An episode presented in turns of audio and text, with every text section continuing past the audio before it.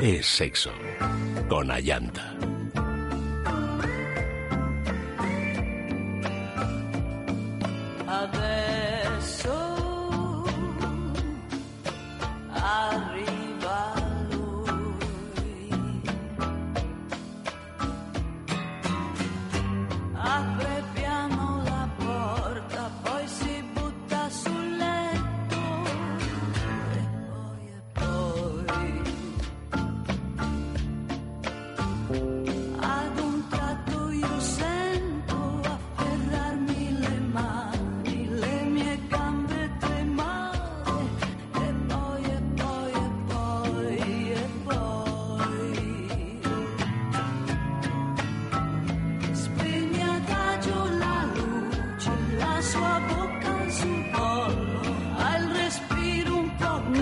Noches, queridos amigos. Bienvenidos a Es Sexo.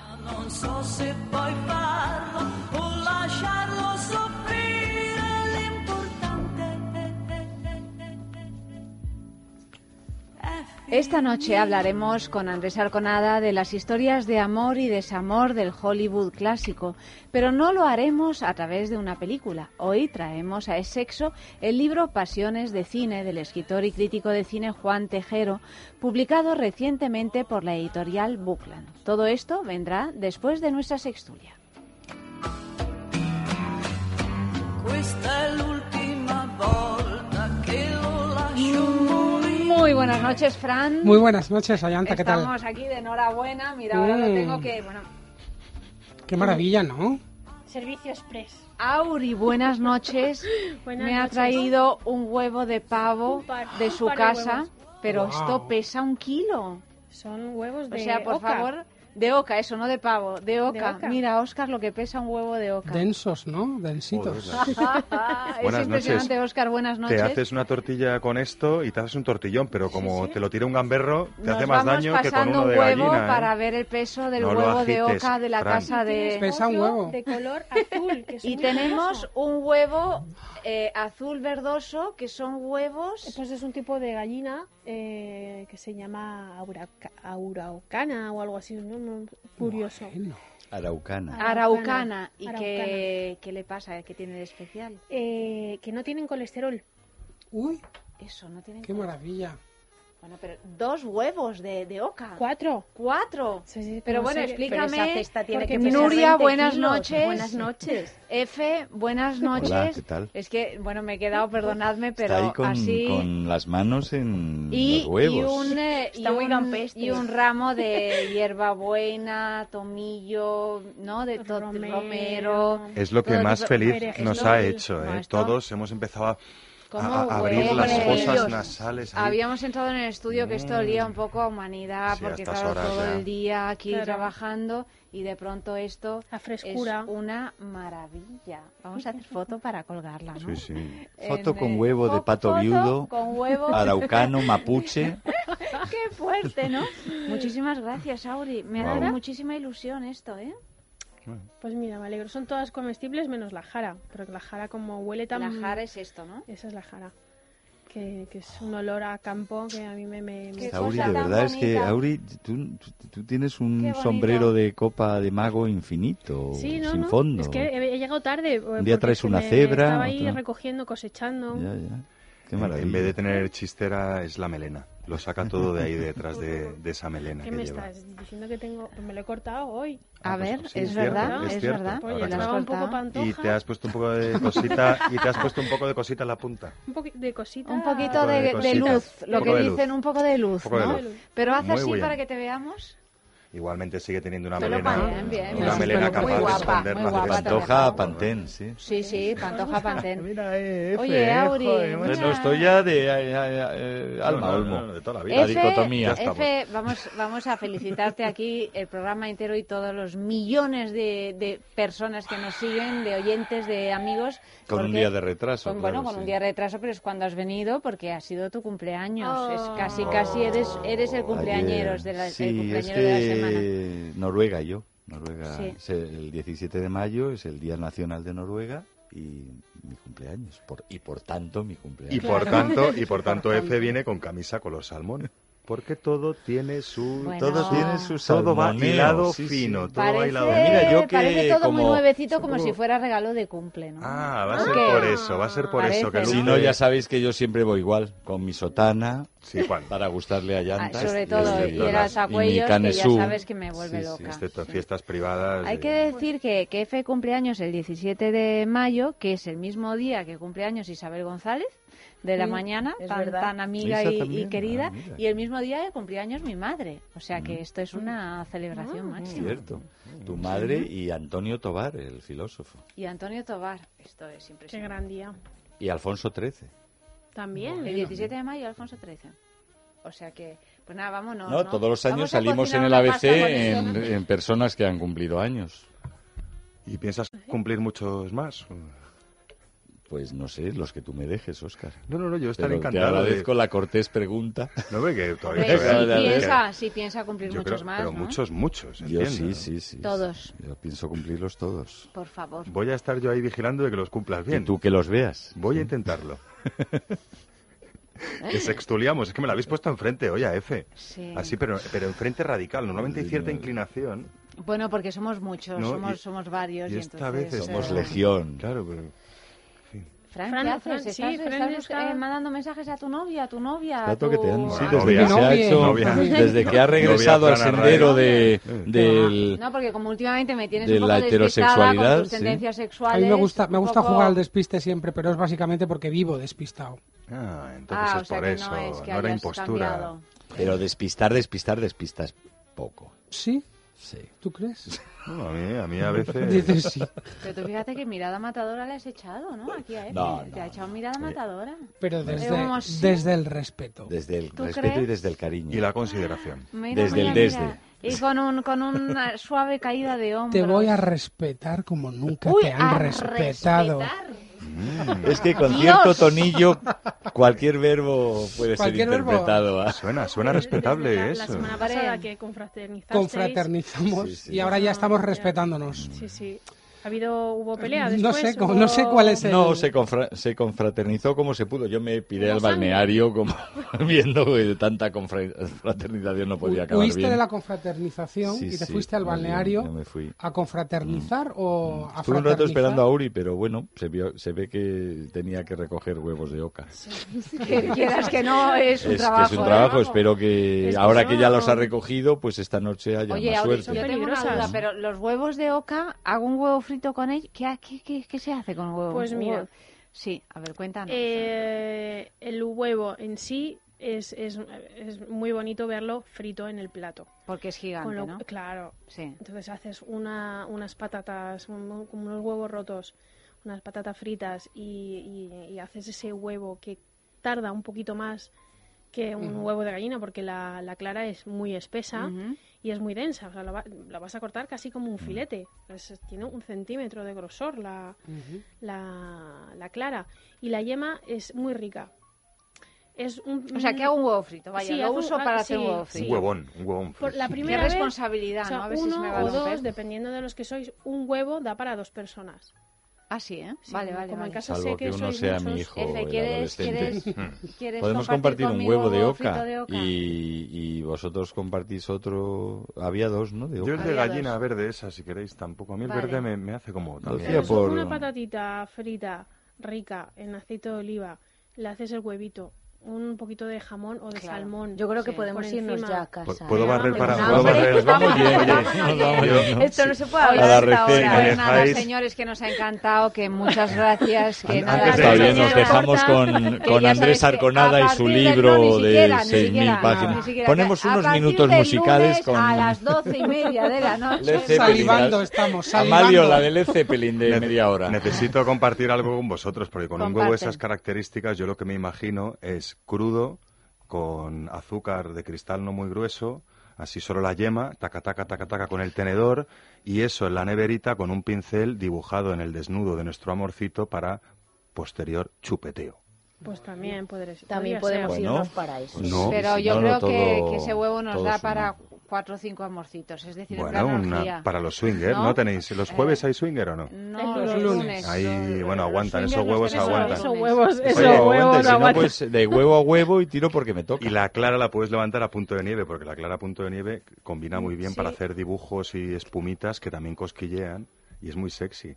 No es por ser un guarrete, porque estamos en un programa de No, sexo, guarrete, ¿eh? por Pero ser con huevos, creativo. no, con huevos de esa calidad, es que yo solo, yo solo como los huevos así, los huevos de pueblo y que sé, o los huevos hiperfrescos Sí. que sé de dónde vienen, porque crudos tiene sus Anda, riesgos, y ahora ¿no? te vas a poner así, pe, que no hace más que alimentarte de la máquina asquerosa del vending. Sí, sí, sí, No, no, no, no, ahora no va de- que no, Ahora no va digo de que no, huevos cuando se pone estupendo- Los huevos felices, los huevos felices están más ricos. Es que Eso los es de verdad. esos que te compras o de los de los bares o algunos bares, perdón, no, pero esos chiquitines y un poco de fábrica, esos crudos, yo a mí me da No, palo comerme. No, No, no, no, pues los huevos crudos felices, crudos. los donuts supuesto felices, los, los me- felices, es Sí. todo la Por cierto, Nuria, tú tienes un regalito en, en, en la nevera de tu Ay, familia sí. de esta casa, que lo sepas, ¿eh? Porque tienes un Ya, corazón ya, de chocolate. Un huevo feliz. Que comparta. No lo he visto todavía. Si Bueno, es pues- pequeño, pues para mí.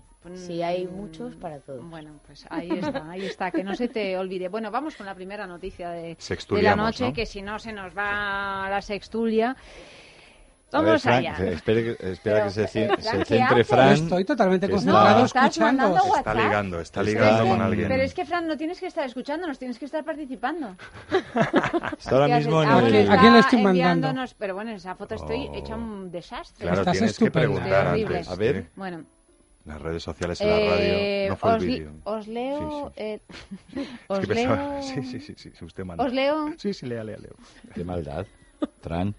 Estoy espantosa No lo permitas, jefa. Vamos a ver, el polémico comentario de Risto Mejide en su noche de estreno. La noche del lunes 8 de mayo, Risto Mejide estrenaba un nuevo programa en televisión, All You Need Is Love o No. Un espacio dedicado al amor y las relaciones de pareja que cuenta con bromas de cámara oculta, testimonios en primera persona, sorpresas y una caravana del amor. Pero uno de los comentarios de Risto en su noche de estreno ha levantado gran polémica en las redes. Todo vino por su opinión acerca de una de las historias de amor que se dio en el programa. La historia es la siguiente. Luis se declara a su amiga Carolina, de la que está enamorado hasta las trancas, pero ella no contempla más que una buena amistad. En la conversación con la presentadora, la chica habló de una relación muy cariñosa entre los dos, en la que incluso se cogen de la mano cuando ven una película juntos. Risto, ante estos comentarios, dijo lo siguiente. Lo que estoy pensando no lo puedo decir, aunque seguidamente añadió. Pero esto en mi pueblo tiene un nombre, ¿qué coño? Lo voy a decir. Y dejó claro que para él era una calientabraguetas. Los espectadores en la cuenta de Twitter del programa calificaron el comentario de machista y retrógrado.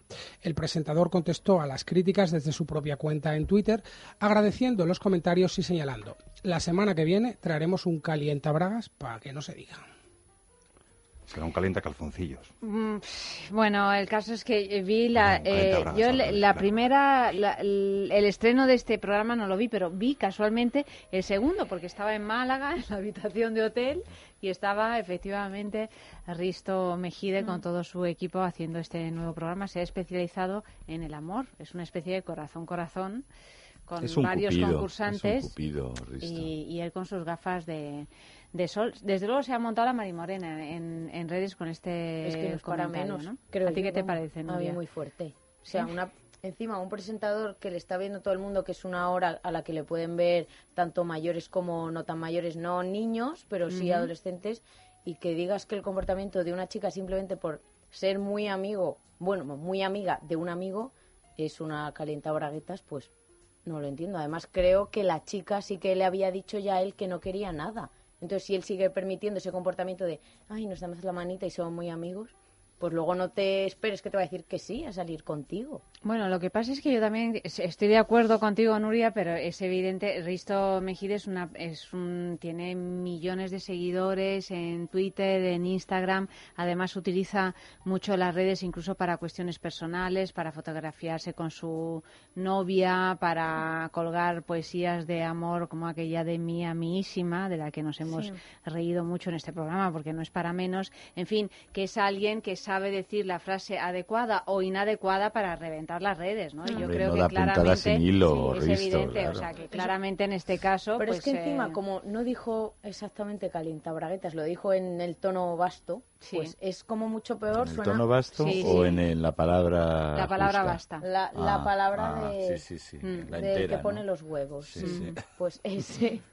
Y entonces yo eso lo veo, bueno, vamos, no sé, yo lo veo, eh, fue lo veo muy, ofensivo, agresivo, muy claro. agresivo realmente. Pero él Pero es es, que él es así. agresivo, sí, sí, sí. Es que yo creo que él juega a eso. Entonces, eh, Pero es que cualquiera de sus seguidores no esperaría de menos de él.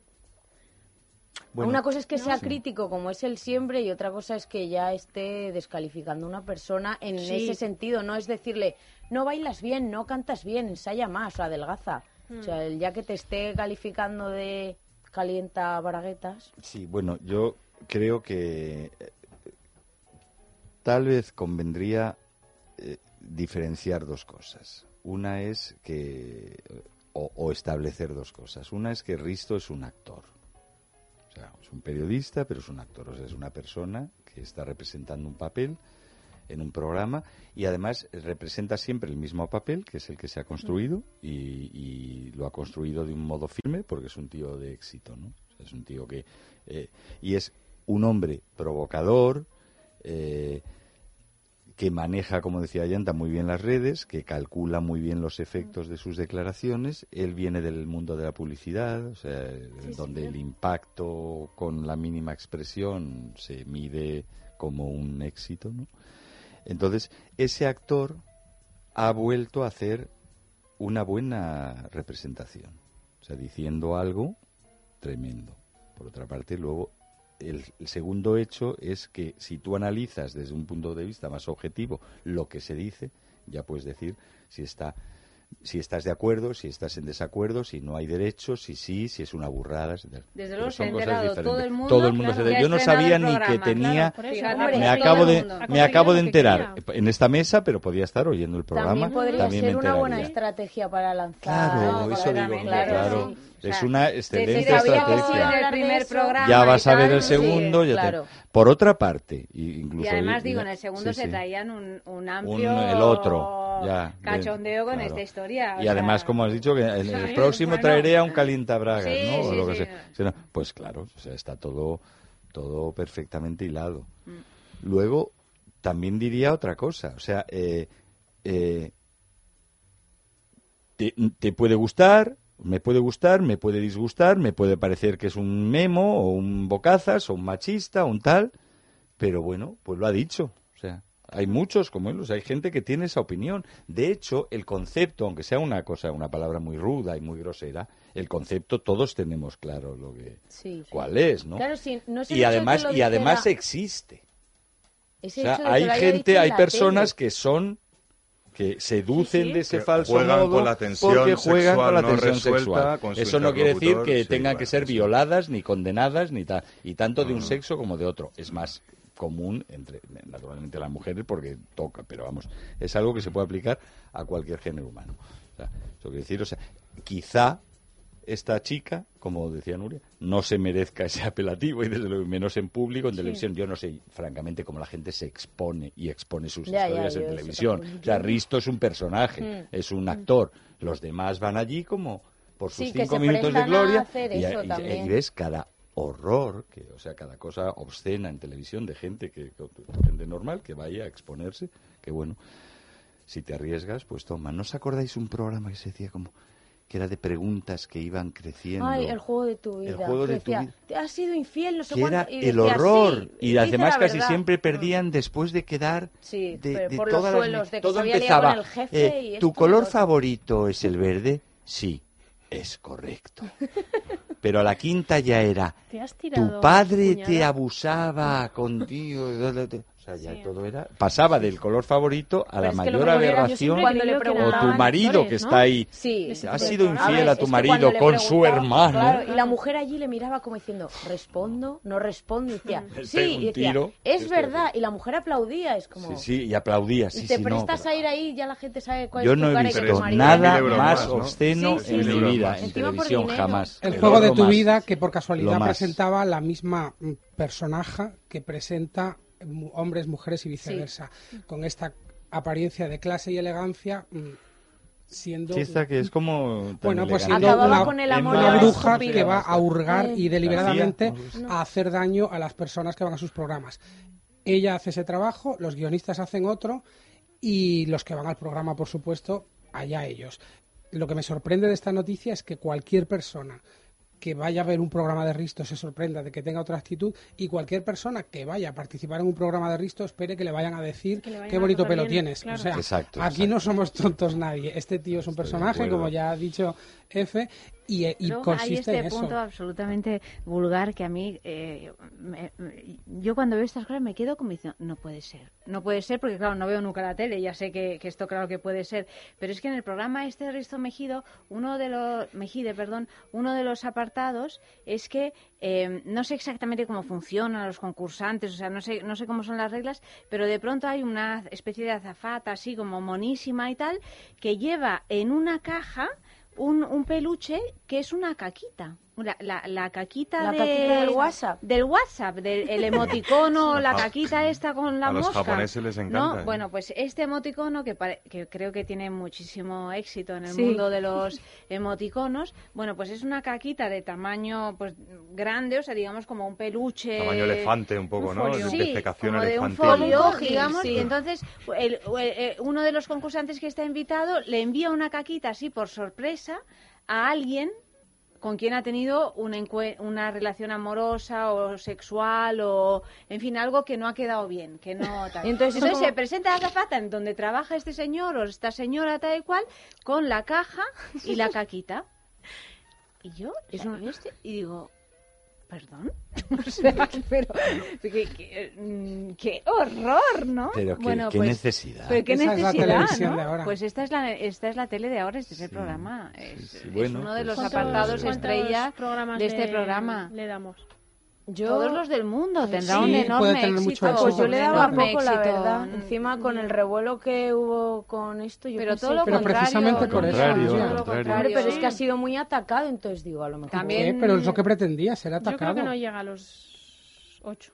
Yo ¿Sí? estoy ¿Quién contigo. decía lo que Pero hablen lo has mal? visto. Que hablen mal, que No, hablen de mí, ya aunque sea, ma- aunque sea bien. el- el Que lunes sea bien fue. era la frase. Decía Dalí. un trocito, Ah, era Dalí.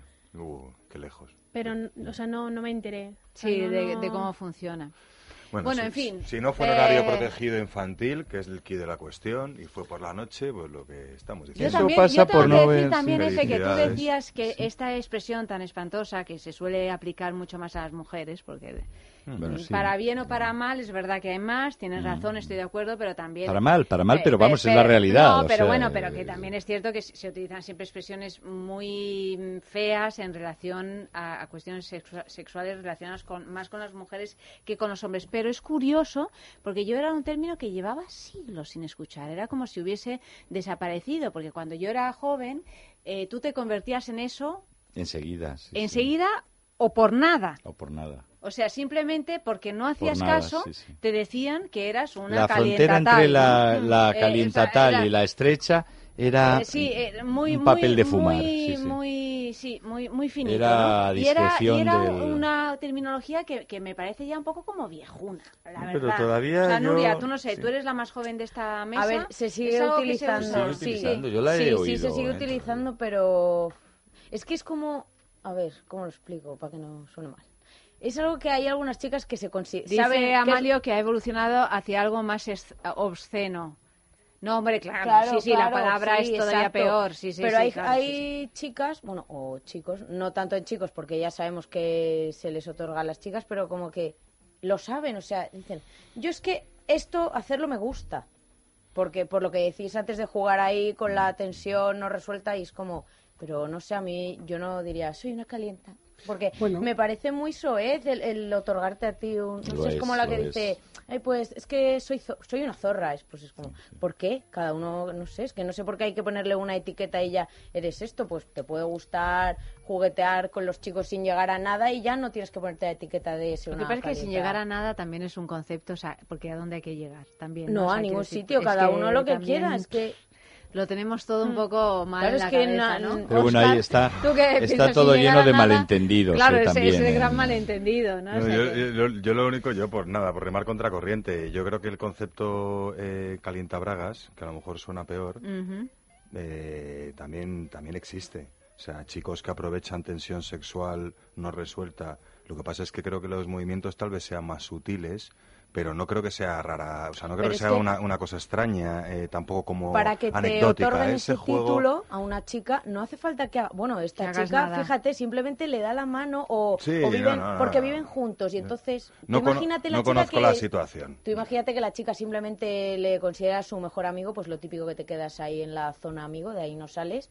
y claro el chico si quiere algo más y ya si ella algún día le hace ay así alguna caricia ya es ¡ay! Me la Sí. tiro pues no, yo- hijo yo, no, yo no conozco, yo no conozco la situación, pero sí que conozco al bueno de Jarabe de Palo que decía que hacer cuando uno sí y otro no, que el agua corra. No conozco la situación, ¿eh? Y yo me inclino solo por esta vez F, ¿eh?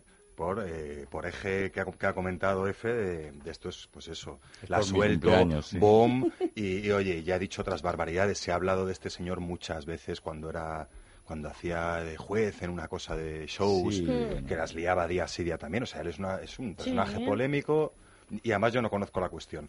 Me parece más o sea, chulo también comentar la parte que señala el concepto calienta de ida y vuelta y, que, y que ya te digo que considero que, que si alguien quiere algo que tú no puedes dar, eh, mantén la distancia por respeto y consideración a ese alguien hasta que ese alguien pueda dominar esa tensión no resuelta. Flaco favor le hace. Yo creo que es una bonita forma de amar a alguien. Se puede amar también en la distancia. Si tú me quieres con locura y quieres una cosa que yo ni quiero ni puedo darte, yo no me voy a ver pelis contigo dados de la mano. Y yo esperaría que alguien no lo hiciera conmigo porque es una confusión y un alboroto. Sobre todo si uno sabe Sí, que no pero hay nada que que no correspondido. Claro. que- Claro que pero es una cosa muy ¿no? juvenil también, ¿no? Cuando Lo no es, sabes lo tampoco es, lo es. gestionar Claro, pero- bien, no A sabes ver, decir yo no que me he visto el no, Pero programa, no solo pero- ocurre entre Juvenil, jóvenes. no, no, No, no, no, pero o sea, entre jóvenes, quiero decir, entre adolescentes. De vuelta. Ocurre Claro, más. pero es que Ocurre más, bueno, todo, todo lo que es... Pero Cuando lo- eres más mayor resuelves mira, y ya está. Y luego desde- No, lo pero si es que de hecho Por eso es más peligroso que cuando eres mayor, por eso es más peligroso. ¿no? Ella sí que le dijo a él que no una vez y entonces, o sea, si tú quieres seguir siendo amigo de esa persona a sabiendas de que nunca vas a tener nada,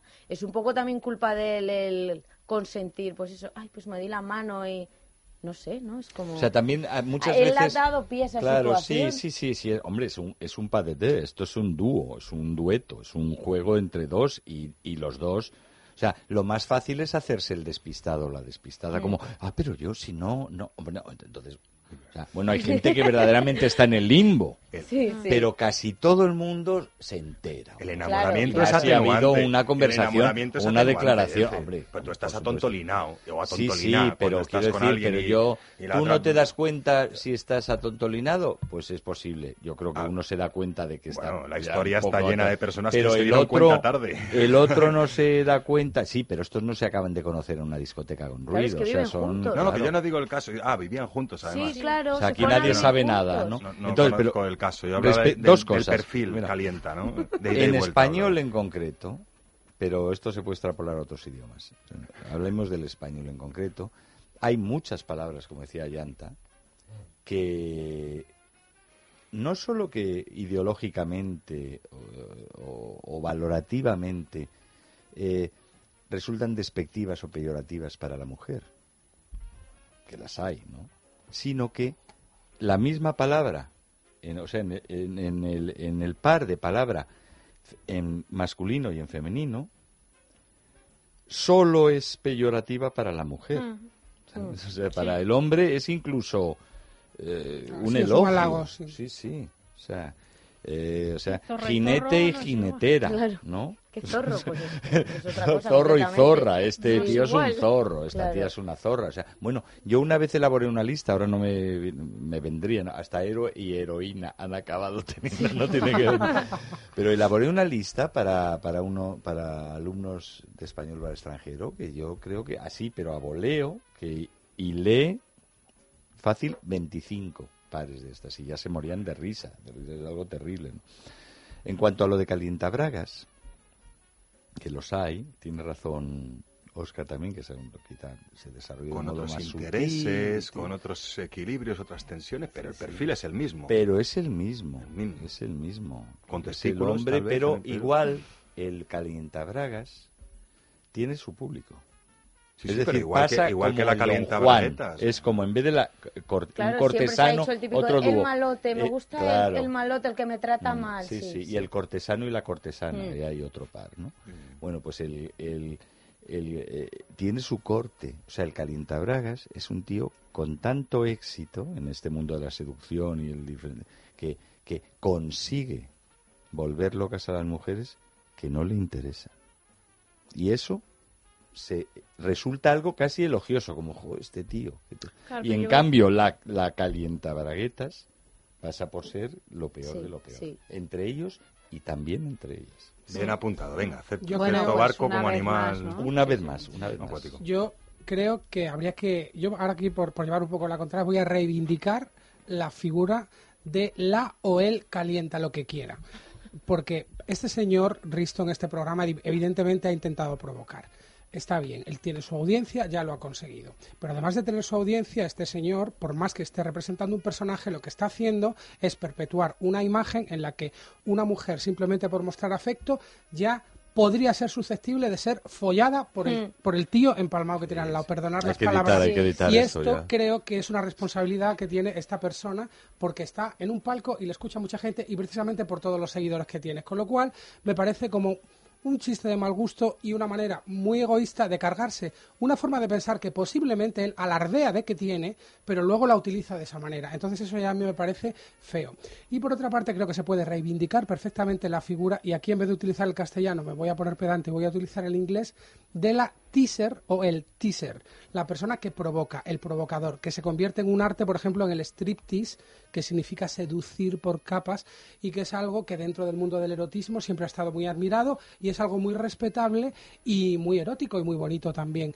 Y que una persona excite a otra en ninguno de los casos, ni hombres, ni mujeres, ni nadie, le otorga el poder a la persona seducida para dar un pasito más allá. Y determinados comentarios, como el de este señor, pues están perpetuando una idea que me parece raruna y viejuna, como decía Llanta, del término que no hemos dicho esta noche aquí porque no nos apetece. Pero bueno, sí, pero pero ¿en yo qué estoy pero ¿en qué contexto? casi, casi del todo de acuerdo, salvo en la valoración que haces de la responsabilidad de Risto.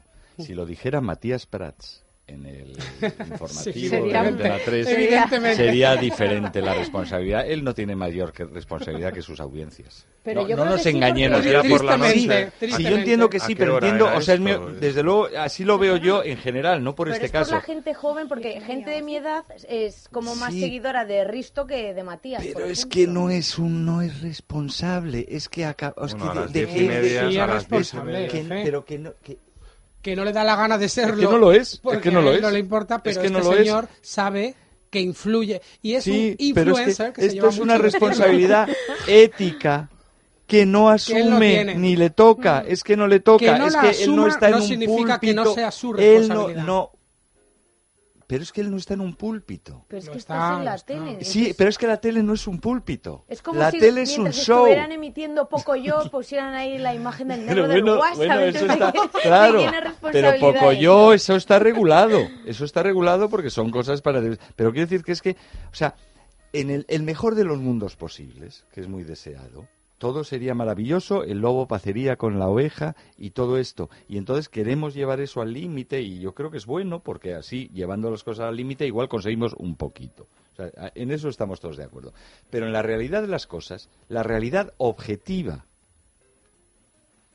objetiva, es la televisión no es un púlpito y menos los programas de entretenimiento. Son un show y su única responsabilidad, la que va a asumir y la que le van a hacer asumir, es decir, la responsabilidad pura y práctica y ejecutable, como la responsabilidad le- legal ante un tribunal, es la de su audiencia. No hay nada más que decir al respecto. Un periodista objetivo de un informativo le van a pedir cuentas, tanto por su objetividad ética, moral, su imparcialidad política, su tal, y de hecho se trata de que se les pida cuentas.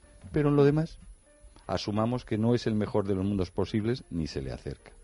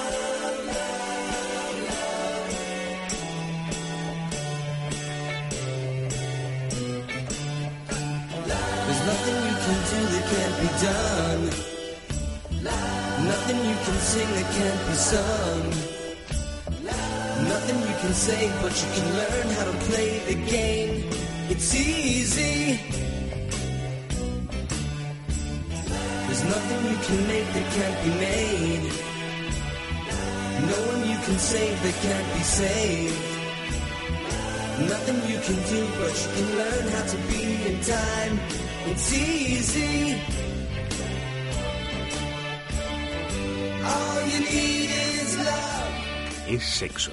Con Ayanta Barili.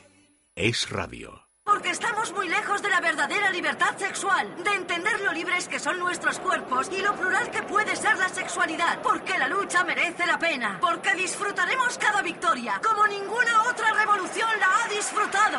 Únete a la revolución sexual de Amantis. Más de 5.000 formas de luchar por tu sexualidad en amantis.net y en nuestras tiendas. Amantis, tu tienda erótica. El insomnio afecta a más del 70% de la población. El estrés y la ansiedad son causa de los problemas que afectan al sueño. Dormax Silencio con jengibre nos ayuda a respirar mejor, a no roncar, descansar sin despertarnos y a disfrutar durmiendo las horas necesarias. Dormax Silencio, para dormir y dejar dormir, de Laboratorios Acta Pharma.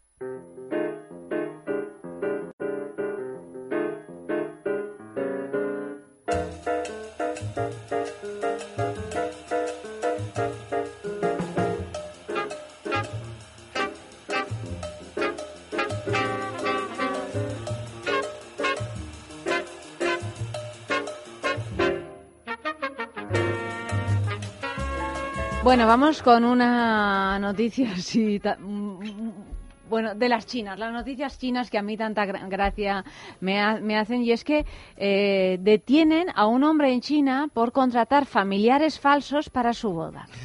Hace unas semanas una pareja celebraba su boda en la provincia de Shaanxi, en China, lo he pronunciado en chino auténtico, y la novia quiso conocer a sus suegros, pero no los podía localizar. Empezó a preguntar entre los 200 invitados por parte del novio y no conseguía ninguna respuesta. Se dio cuenta de que nadie aportaba información veraz sobre su novio. La mujer se puso nerviosa y ante tanta angustia los invitados confesaron que habían sido contratados para asistir a la boda porque el novio no tenía suficientes parientes ni amistades. La mujer llamó a la policía para que se llevaran a su prometido, quien acabó contando la verdad. Su verdadera familia no estaba de acuerdo con el enlace porque al padre no le gustaba la novia y acabó organizando el engaño. Ay, pobrecito. Pero, pero de esto hay una película, El Qué gurú de las bodas. Va de esto, de, de un hombre que se presta a ser el padrino de tu boda y te busca amigos. Y, y tú le pagas y claro, te lleva allí y es un padrino de que cuenta de que bueno, que te conoce desde que tienes cinco años y todo el mundo se lo cree. La peli va de eso, de que luego, un poco de spoiler, luego se entera la novia y claro, y también se lía... O la, o la versión light, o la versión light de los que te invitan y hace 15 años que no te ven. Sí, por y, rellenar. le- y les importas un pepino. Claro, esto que viene por parte de la novia o del novio. Sí, en Y la película del León de la nueva ¿eh? familia es exactamente Familia esto. es exactamente esto, ¿no? Y tampoco es nada eh, nuevo. el al- una Sí, familia sí. alquilada, ¿no? De- eh, compuesta por, por actores. Pero es verdad que tenemos referentes así occidentales, pero yo es que lo de, lo de China, o sea, eh, eh, o sea, se grande. tienen un trajín con el tema de las bodas, de los novios y tal y cual, porque en otras ocasiones hemos hablado, por ejemplo, eh, de que allí mm, no hay muchis, por ejemplo, las mujeres las llaman sobrantes. Las sobrantes son las que se quedan solteras con 25 años y las llaman las mujeres sobrantes porque han decidido estudiar, por ejemplo, pues yo que sé, pues han hecho una carrera y tal y entre una cosa y otra, entre que terminas la carrera y prefiero ser pues como- calienta- pues como sobrante. Claro, y entonces las llaman mujeres sobrantes, pero es que ya no las casan, es que no las O casan. ¿no? post-mortem, a lo O mejor post-mortem. visto así como... Y entonces Sí. han organizado en Pekín y en eh, Shanghái y tal y cual, unos, hay unos grandes mercadillos, un día específico de la semana, de la que la semana pasada colgamos varias fotos en Twitter, unos mercadillos donde van los padres, los padres de las mujeres sobrantes, eh, los pobres, así dos señores y tal y cual, se sientan en una sillita ahí en medio de la calle con fotos de la criatura y con si todas la las colocan. cosas, las notas que ha tenido, Por todos Dios. los parabienes de tal y cual, a ver si la colocan. Y, y- y es un mercadillo inmenso, o sea, hay unas fotos inmenso de, de padres que intentan eh, eh, casar a la, a la hija sobrante, a la, La suerte mujer de la sobrante. fea, la guapa la desea. Eso por un lado. Por otro Qué lado, en China, si te casas, digo, si te mueres sin haberte casado, A eso me refería. yo Te vas al infierno. postmortem, sí, sí. te vas al infierno. Entonces, ¿qué hacen? El día del entierro del finado o de la finada, eh, eh, montan una boda con figuritas de papel. Ay, por Dios. me estoy- Como la casan para- con otro muerto. La casan con otro muerto, con figuritas de papel, como Claro, para decir, bueno, aunque un sea... Simbólico. Nunca mejor dicho. Aunque sea simbólicamente y tal y cual, tú te vas al, al cielo casada o casado. Luego está lo de las agencias matrimoniales, en este trajín que digo que se traen con lo de casarse o no, que efectivamente alquilan novio o, o novia, no para casarse y tal, sin- simplemente para ir a cenar Postureo, en postureo. ca- Sí, a casa de sus padres y que les dejen en paz un rato, ¿no? Entonces, el precio depende de si hay beso o no hay beso, de si luego Hay van al cine o no, si ha habido de eso también hay tocamiento o no. Eh, de Sara Jessica Parker. Jessica sí, Parker, ¿cómo se llama? razón, Novia no por contrato. Sí. Y los padres también la contratan y por es de los eh, hombres que ya tienen, pues no sé, 30 años ¿verdad? y no se han ido de casa. Entonces los padres le buscan una novia para y claro, también depende del tiempo que quieras que estés, si quieres motivan, ¿no? sexo, Sí, un poquito. eh, pues y luego le dice la- ella, nos vamos a vivir juntos y se van y le deja. Y entonces ya ha conseguido sacar al hijo de Qué casa. bueno, qué bueno. Y entonces unos padres se lo cuentan otros y dijeron, pues la vamos a contratar para mi hijo. Pero se, se acaban enamorando y Ah, se bueno, va claro, pero este es el final feliz Claro, a la claro. americana. Yo creo que en China no, se acaban sin- enamorando. Sin machacar. No se acaban enamorando. Oye, qué bueno, habéis, ha habido un cruce de declaraciones entre, entre Oscar y Nuria y en el que me he dado cuenta, claro, lo del postureo. Antes se decía paripé. Claro, el Ah, paripé, el sí. postureo, sí. Estoy haciendo mayores, ¿eh? Sí, No, pero postureo No se in. ve casi más español que paripé, que suena Sí. como a petit pas. Más, af- más afrancesado, ¿no? Sí, sí. En fin. Pero bueno, es tienes razón, bonito. Auri, que qué penita el novio que tuvo que alquilar a toda la familia. Además ¿no? lo hizo por amor. O sea, lo hizo por ella. Pero Sí. ella debería Él, aceptar, en, no en el sé. fondo le, le daba miedo familia, pues. el, el- el hecho de que ella le pudiera rechazar porque no tiene ni amigos ni familia. Pero la tiene a ella. Yo, otra ¿Qué más? posibilidad, Auri, que ¿Qué? pensaba cuando decías qué penita y tal, dije, sí, pero es que a lo mejor él, en realidad, no lo hizo porque no tuviera familia.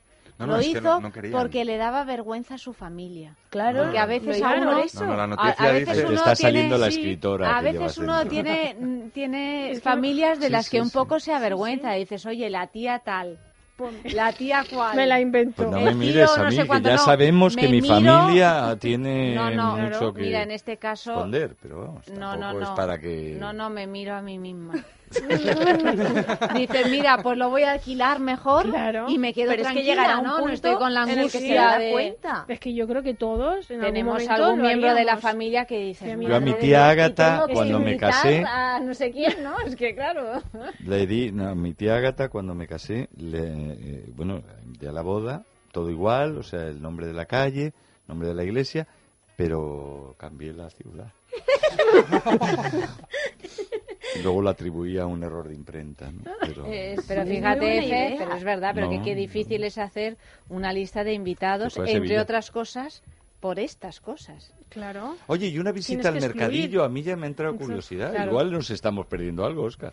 No lo sé, yo creo que en todo nos escandalizamos un poco. O sea, que los tenga chinos. buenas notas, que tenga una carrera y encima de- igual es un pibón. Es un poco Tinder seguro, a la hombre. Y sus padres están, padres. claro, sí. una licenciada, una licenciada china y de, vamos, con lo, con lo de moda que va a estar nosotros China dentro de unos bueno, años. otra cosa y, que nos quiera. Y treintañera. Yo estoy muy preocupada porque Eva se nos ha ido a China un mes, yo no sé cómo va a volver. Al mercadillo, pero ponle Según- ya la noticia del Las mercadillo. cosas que está colgando en Twitter Eva, digo, Todo es a lo grande, madre a lo mía. grande allí. Sí. Pero vamos, yo quería decir que, que nos, eh, nos hace un poco gracia eh, a qué extremo se lleva el, no sé, el estatus que supone en una sociedad el decir tengo pareja. Aquí pasa un poco cosas parecidas. De nuevo también somos eh, más sutiles. Pero es un estatus tener pareja, no sé. Bueno, aquí si no tienes es- pareja o no tienes hijos, porque una señora que no Ya no tiene quería hijos entrar en es eso, como... ¿no? Pobrecita. Sí. Sí, no tiene Pero, ¿y tú por qué no tienes hijos? ¿Porque no quieres o Claro. porque no puedes? Sí, sí, sí. ¿Por qué no? Sí, sí, Pues, No, porque nadie te aguanta, ¿no? Pero si dices porque parejas. No, ni puedo. si dices porque si no puedes, bueno, eres una pobre desgraciada. Claro, pero sí. si no, lo digo entre comillas, ¿eh? que nadie me entienda mal. Si no quieres, ya, Ya querrás, ya querrás. no, ya querrás. No, y si no o- No, querrás, es como te vas a perder lo mejor de la No, no, y si no querrás es que eres una tía rara No, de egoísta narices y una, cosas una, cosa sí, horrible, ¿no? O sea sí, que sí. Tenemos esa Hay que abrir lacra, ¿eh? mentes. Esto no puede seguir así. Hay por ahí una entrevista con Helen Mirren, que, que, que es la actriz inglesa maravillosa, que además tiene un montón de cosas, si, si leéis cosas que ella decía ya en los años 70, cuando ella había sido un sex symbol total, el- hay toda una entrevista en la que habla y reivindica el derecho a las mujeres de no tener hijos y habla claramente de que nunca ha querido tener hijos y no ha tenido ese instinto y es una elección defendiendo esa opción, evidentemente.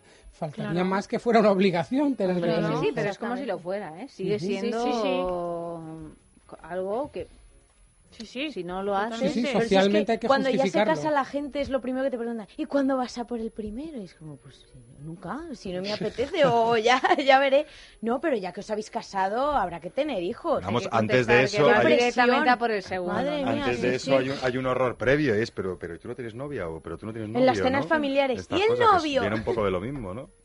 En fin. ¿Y tú yo, eso cómo lo llevas, Oscar? yo lo llevo así a ratos.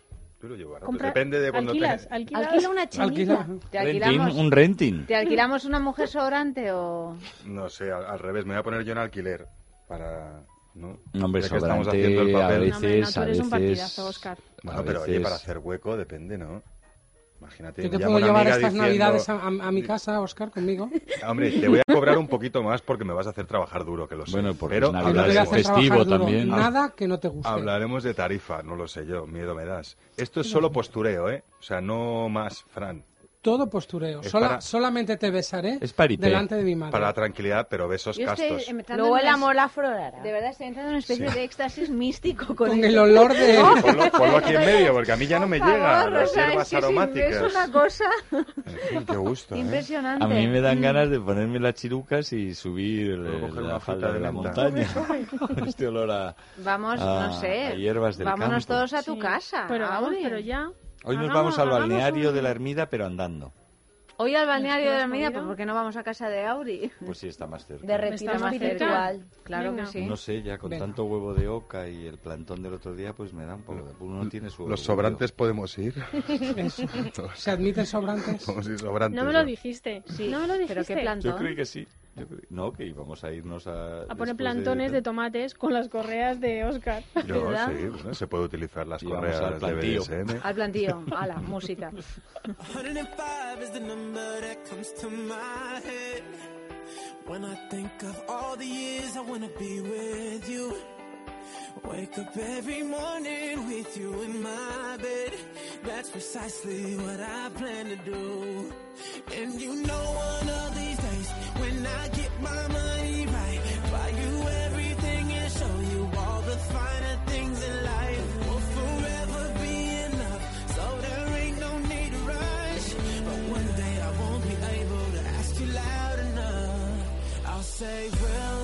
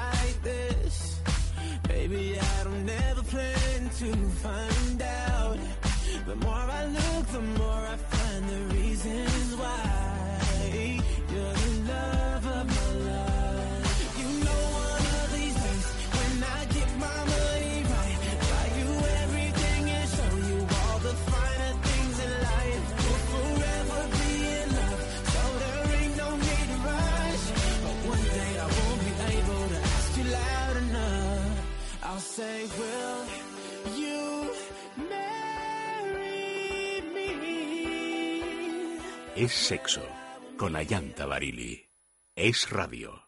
Porque la revolución es amor. Porque el orgasmo os hará libres. Porque solo podremos disfrutar libremente de nuestra sexualidad cuando dejemos de reprimir nuestros deseos y hagamos brotar nuestra pasión sin prejuicios. Únete a la revolución sexual de Amantis. Más de 5.000 formas de luchar por tu sexualidad en amantis.net y en nuestras tiendas. Amantis, tu tienda erótica. Más eficaz que Ceanum, la cirugía.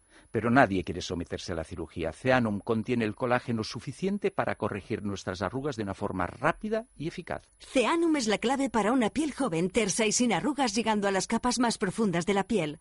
Ceanum con colágeno hidrolizado tipo 1, elastina y vitamina C. Tomar un solo vial diario de Ceanum durante 10 días para conseguir desde dentro una piel más hidratada, firme y sin arrugas. Ceanum, más que un tratamiento, de Laboratorios Acta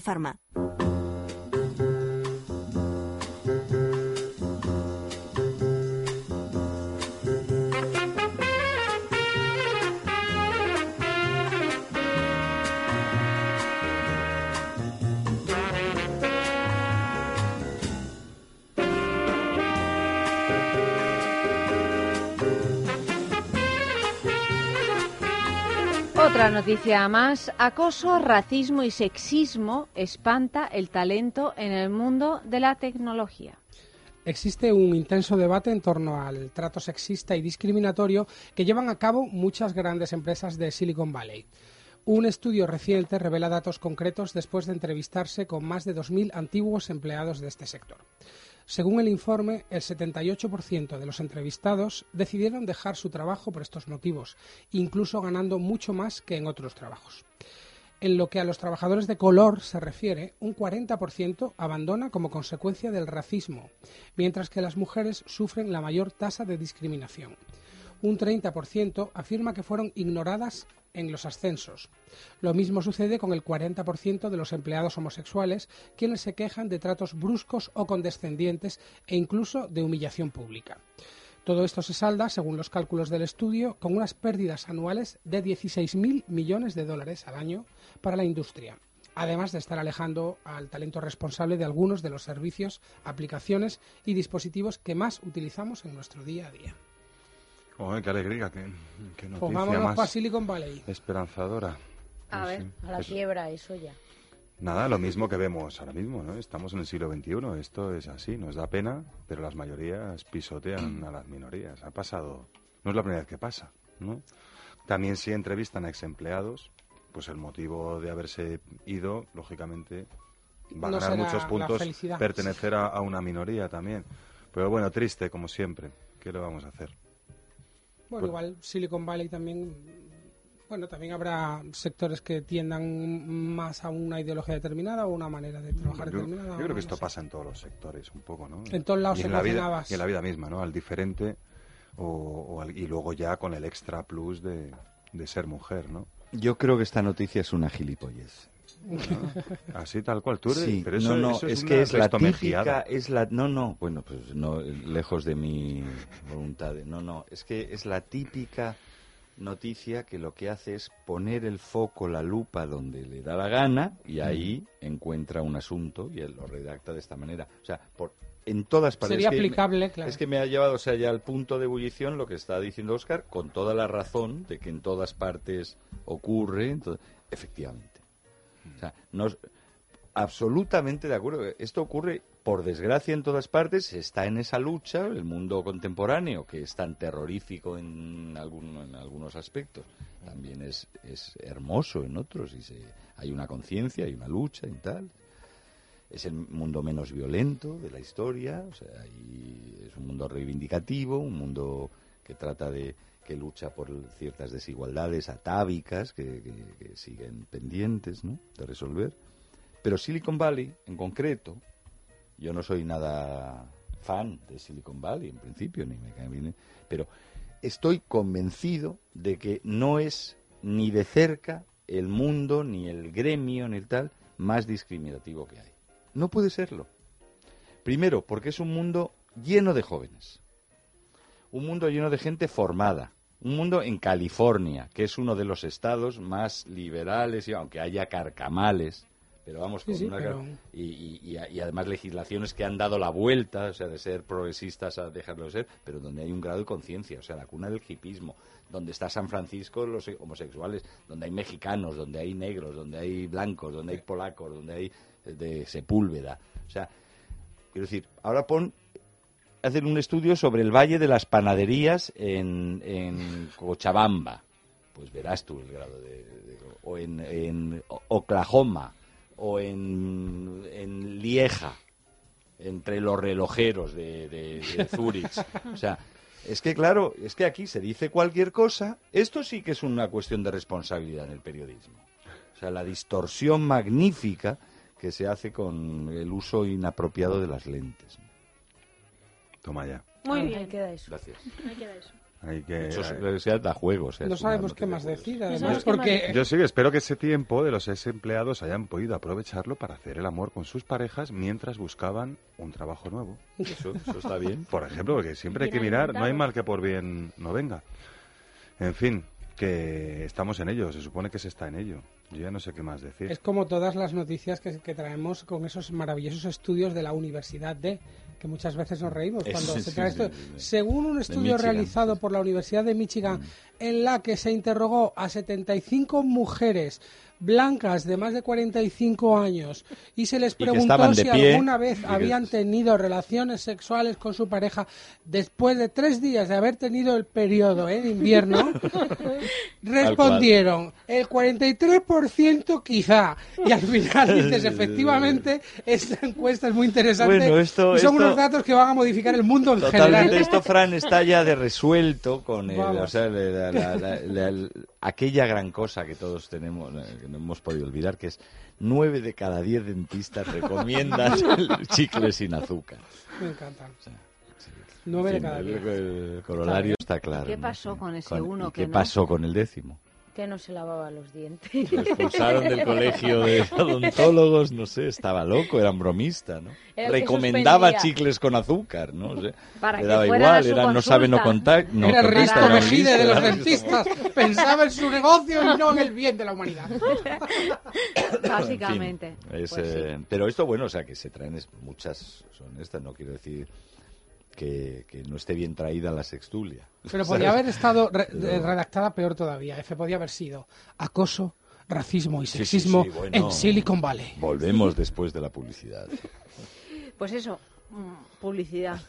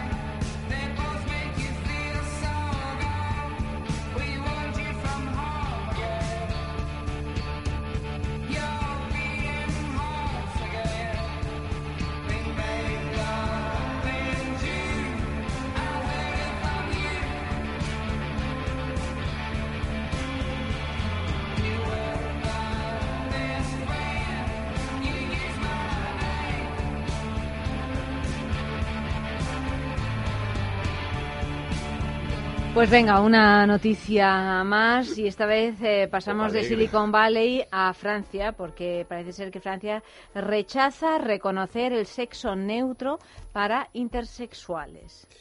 Gaetán, nombre ficticio, es un psicoterapeuta de 65 años que vive al este de Francia, nacido sin pene ni vagina. En 2015 solicitó ser inscrito como sexo neutro y fue aceptado por un juzgado de Tours. Sin embargo, un año más tarde fue rechazado por el Tribunal de Apelación de Orleans. Hace pocos días el recurso ha vuelto a ser rechazado por la Corte de Casación francesa. El más alto cargo judicial francés sostiene que el reconocimiento de un sexo neutro tendría repercusiones profundas sobre las normas del derecho francés, construidas en base al sexo binario, e implicarían numerosas modificaciones legislativas. Por su parte, Gaetán busca ser reconocido por lo que es desde su nacimiento, aunque su certificado, y tal como apunta la Corte de Casación, a ojos de un tercero, el aspecto y comportamiento social es el de una persona de sexo masculino. Después de años escondiéndose, Gaetán se casó a los 42 años y el matrimonio adoptó un niño.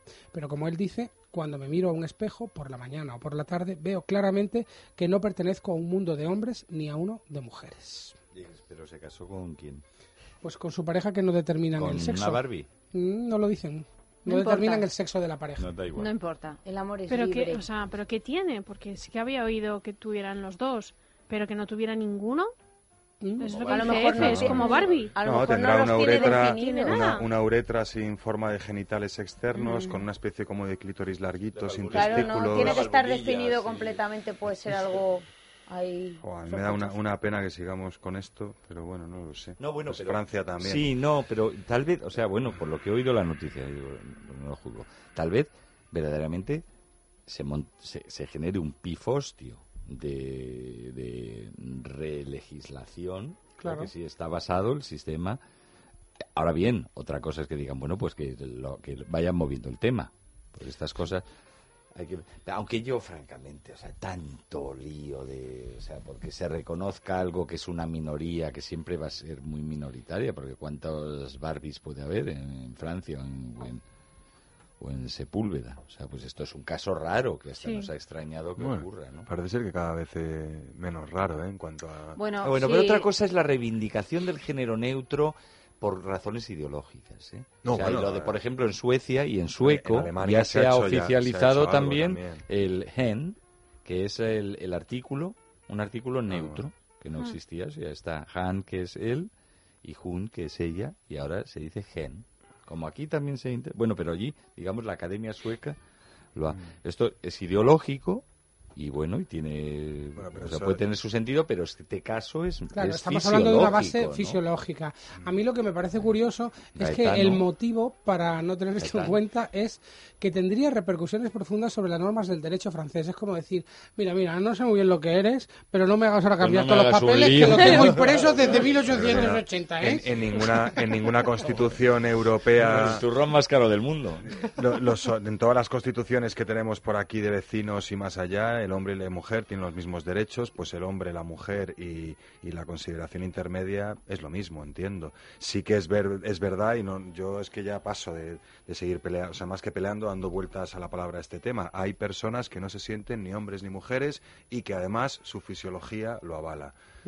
Mm, si se- seguimos discutiendo, sean Sí, dos o diez mil, de la que eh, hablamos existen veces. eh, y por lo tanto que un individuo quiera decirle a la sociedad y quiera presentarse administrativamente como ni una cosa ni la otra, es decir, más allá de lo binario. Quieres que yo no estoy en el caso? Si lo fuera me ibais a estar escuchando porque Claro, lo iba a reivindicar más. hasta el Pero final. Yo- bueno, y yo lo bueno es que que- estarías en tu derecho de hacerlo. Sí, sí, lo vas, que Están- parece como que, como que es como, oiga, que está usted complicando las cosas, ¿qué más No, no, dará? pero es que, Hombre, es que, es que estoy es hay que porque- reivindicarlas, sobre todo cuando, bueno, o mucho más, no sobre todo, mucho más cuando te afectan directamente. Están en su no, derecho absoluto todo, y total, además yo total. creo que esta discusión, que además se ha, se ha puesto como muy de moda últimamente por cuestiones, Sí, pues sí. que si el autobús este y por, por, to- Sí, por estas tantas cosas o por los o por los ¿no? acosos que han tenido graves, gravísimos los niños transexuales en los colegios, por supuesto Agresiones. agresiones y tantas cosas, ¿no?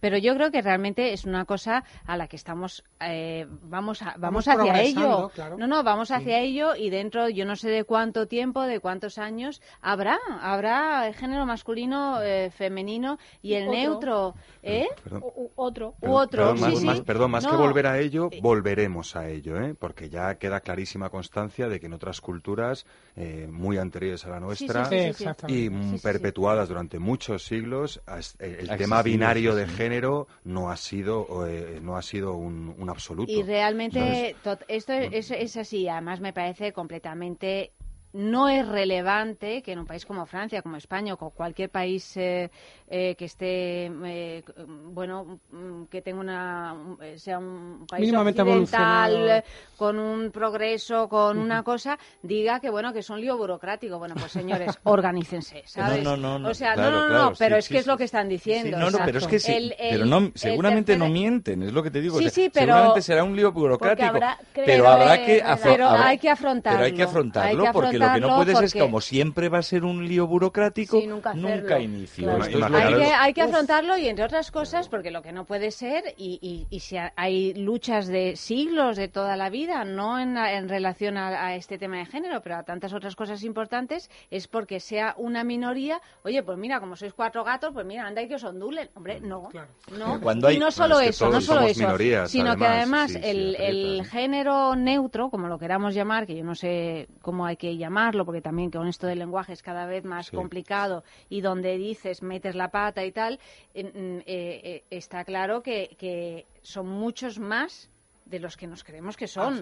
Porque claro. hasta ahora ese, ese, esas personas No se manifestaban. no se manifestaban, disimulaban, elegían, obligados por las circunstancias, un, Un género, género u u otro, otro. Mm. sintiéndose mal. Ojo, o sea que pero- son muchos más de los que... Sin confundir eh, esta intersexualidad o tercer género con la transexualidad. No, no, no, O sea, no, en no, el eso- sentido eso que, que, que no, no, o sea, no es un saco nuevo. Yo puedo tener fisiología de hombre y mm, sentirme mujer, reivindicar burocráticamente que el Estado me reconozca como mujer, pero no es el caso. No, no, Hablamos tú del ahí caso te adscribes a un a género uno. existente, Exacto. claro. El no caso es en el que no olvidemos- encuentro mi No género. olvidemos otra cosa, que por ejemplo hasta los años 70, por no decir 80, 90, y no se sabe lo que está pasando ahora, cuando nacía un niño, bebé, recién nacido, con los genitales cirugías criminales, sin, ¿no? eh, Sí. sin determinar, eran los padres. Quien ah, decidían lo- en los ese que momento, decidían sí. en ese mismo momento O los ciru- o el médico. o el, me- o el O el mismo médico, médico. Decía "Ah, no no que parece, Parece que más tiene niño, sí. parece más niño. Pues mira le voy a o más niña le voy a quitar el pene y que se quede con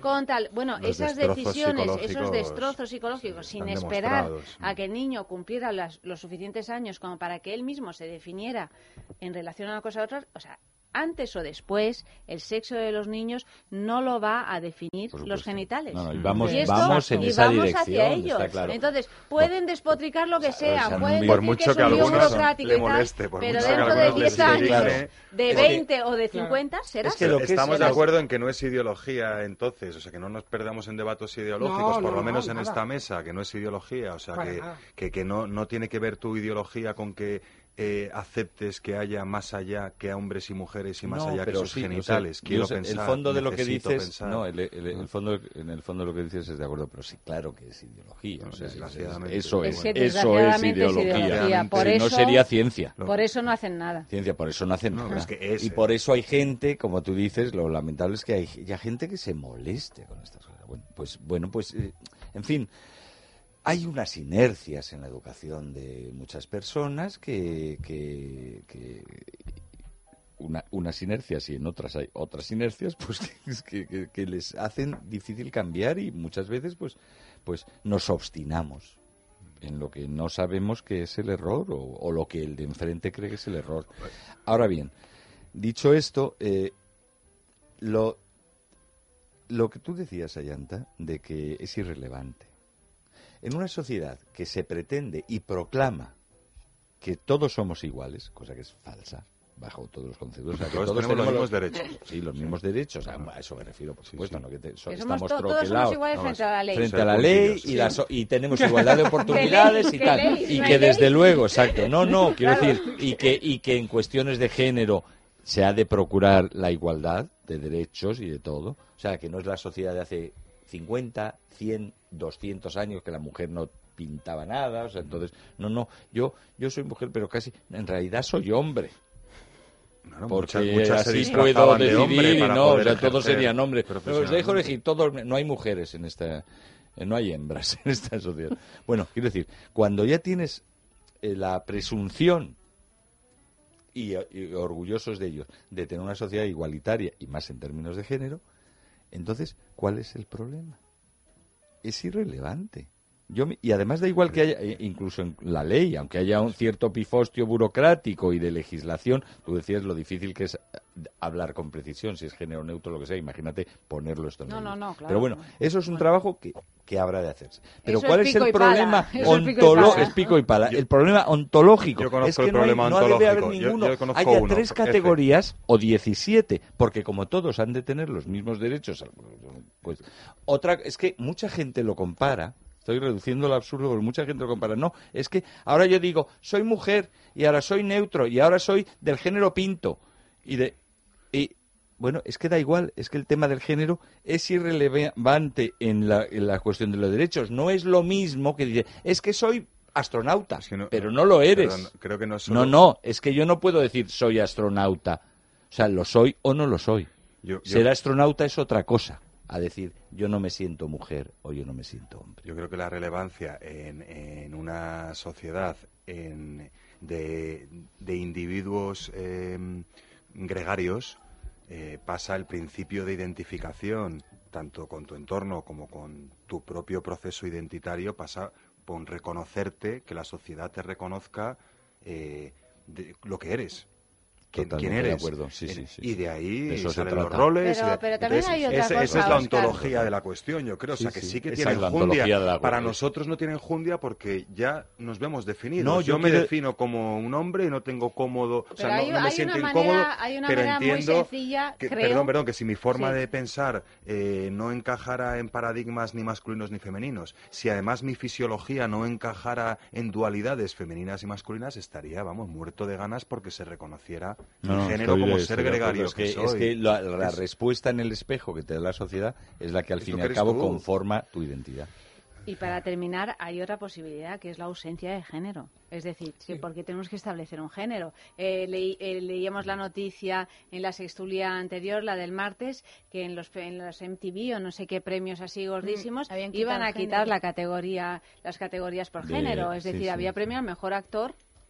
Mejor Mejor interpretación. Mejor ¿no? interpretación, Mejor sí. actuación, ya no está. masculina, femenina y tal. Efectivamente, estamos Vamos, vamos. habituados a, a dividirlo. Es una de las divisiones en las que se basa nuestro sistema social. A lo mejor, francamente, no es necesario. Bueno, ¿no? eso O sea da- eso da para otro los, eh, programa, sí, sí, La eso ideología queer y todo eso Sí, dice sí, que sí. si en los carnets de identidad de la, de la gente o en los pasaportes no hubiera distinción de género, pues no habría tanto tantos problemas también de machismos, de violencia, de bla bla bla.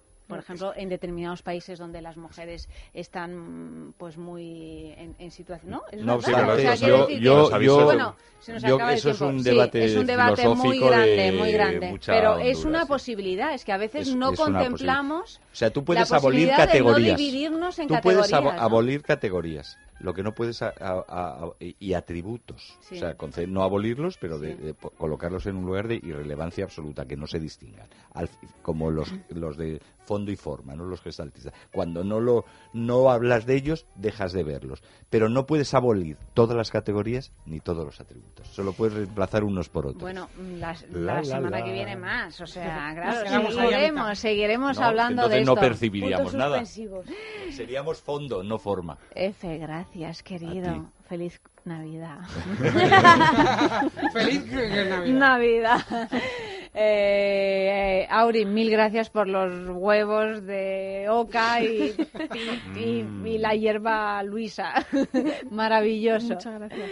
Oscar, seguimos con panorama para Sí, pero me han jugar. soplado que te escapas. Yo quiero que me dejes a solas con este señor que tengo que hablar cuatro cosas. Fíjate Vale, vale, vale, vale, pero vuelvo con Andrés Pero Arconada. luego vuelves, ¿no? Sí, luego sí, luego sí, vuelves. vale, vale. miedo, me Por quedo. supuesto, Buenas seguimos. noches. If I were a boy, even just for a day, I'd roll out of bed in the morning and throw on what I wanted and go. Drink beer with the guys and chase after girls. I kick it with who I wanted, and I never get confronted for it. Cause they stick up for me. If I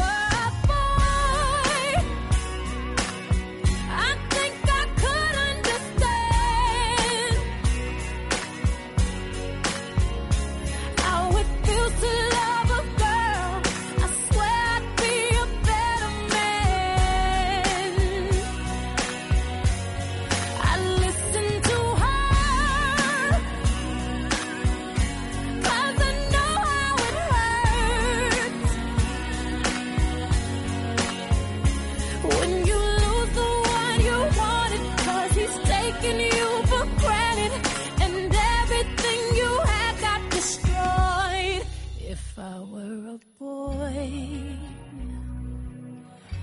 I would turn off my phone. Tell everyone it's broken, so they think that I was sleeping alone. I put myself first and make the rules as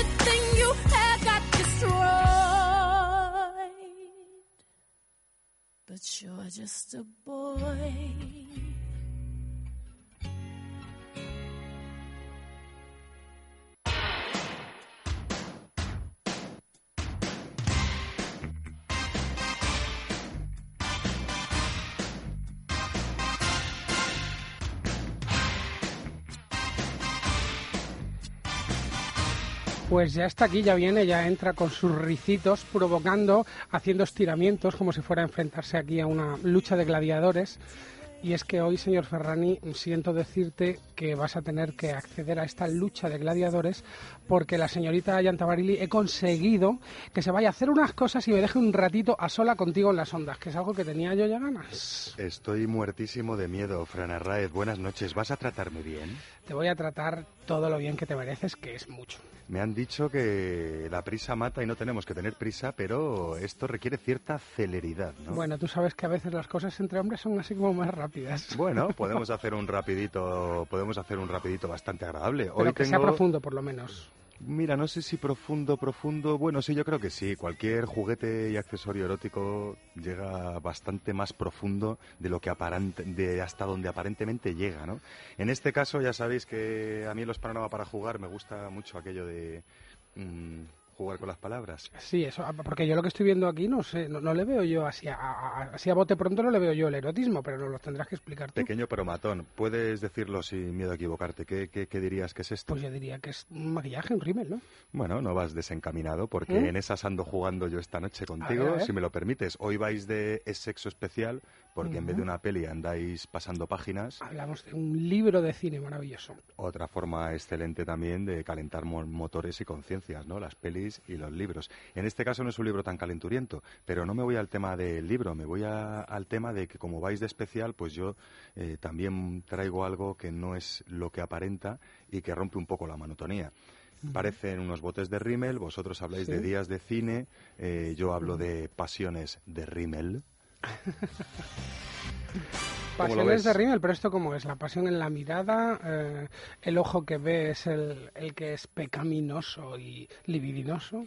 Tiene mucho que ver y también, eh, bueno, tiene que ver con sensaciones a flor de piel que desde luego van a forzar distintos tipos de mirada. En este caso, en un formato Rimmel. Son complementos eh, sexuales al 100%, pero tienen aspecto de maquillaje, los llevas, ¿no? Mm, Su presentación es eh, exquisita, ¿no? Como nos tiene acostumbrado Billux Indiscret, que es esa marca nacida en, en Barcelona y que, y que está tan empeñadísima, pues bueno, en ofrecer diseño, elegancia y funcionalidad a precios bastante asequibles, ¿no?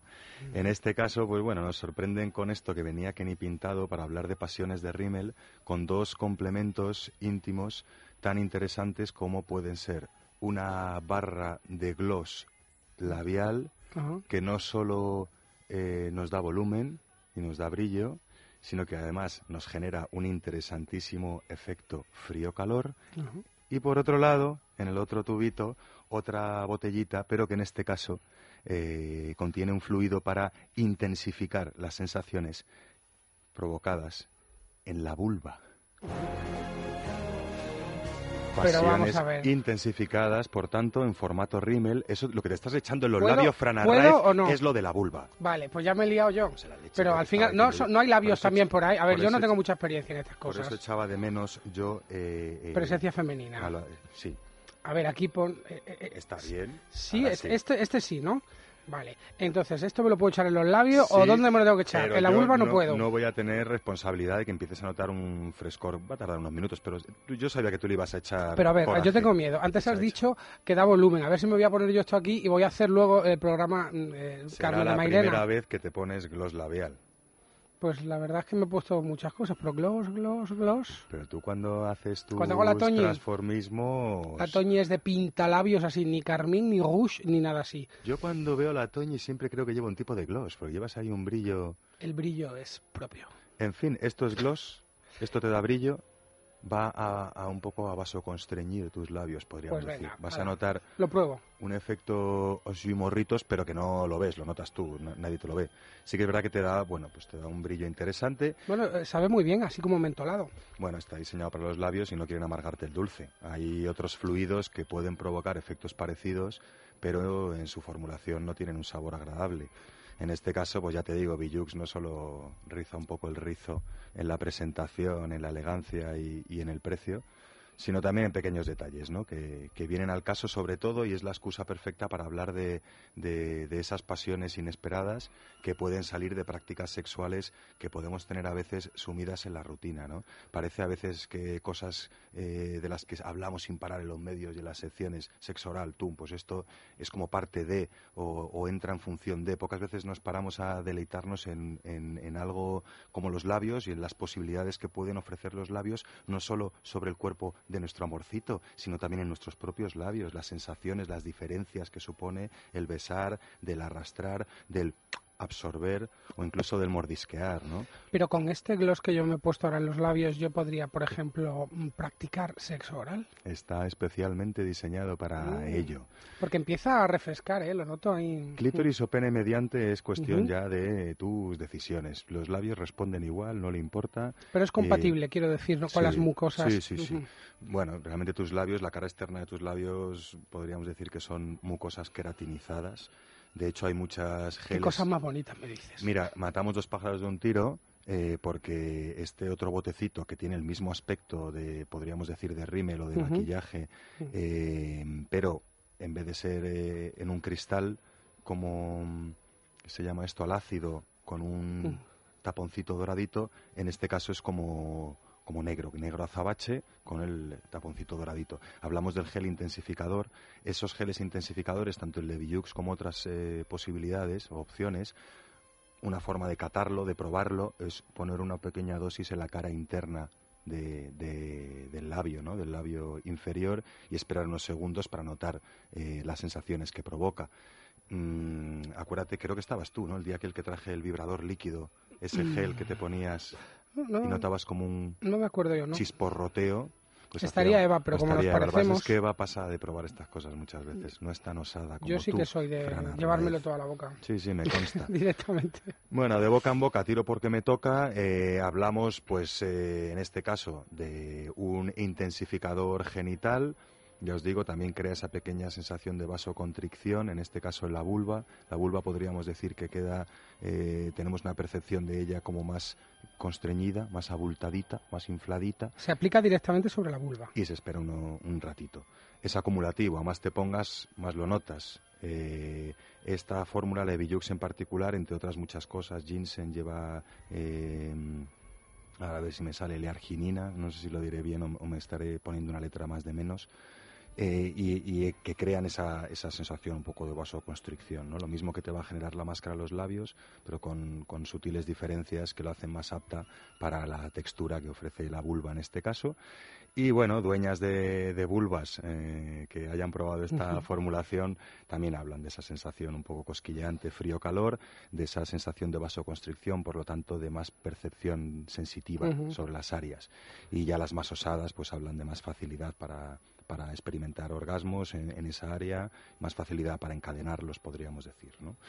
Eh, para gustos los colores y subjetividades los colores. En cualquier caso, dos pasiones de rímel con interrogante, porque parecen rímel pero no lo son, en un formato ideal para pensar en este caso en las sensaciones orales, en las sensaciones genitales y en el poder eh, de miradas que esas prácticas sexuales suelen acompañar muchas veces y que tantas veces olvidamos, ¿no? Está muy bien a veces cerrar los ojos e ir a tu bola, pero a veces un cruce de miradas, ¿no? Un cambio de ejes, un parpadear, un señalar hacia otro lado con la mirada puede intensificar esa práctica sexual per se, más allá de fluidos y de formulaciones, ¿no? Que no dejan de ser eh, eh, chucherías, ¿no? Y, y sensaciones diferentes. Pues intensifiquemos, intensifiquemos.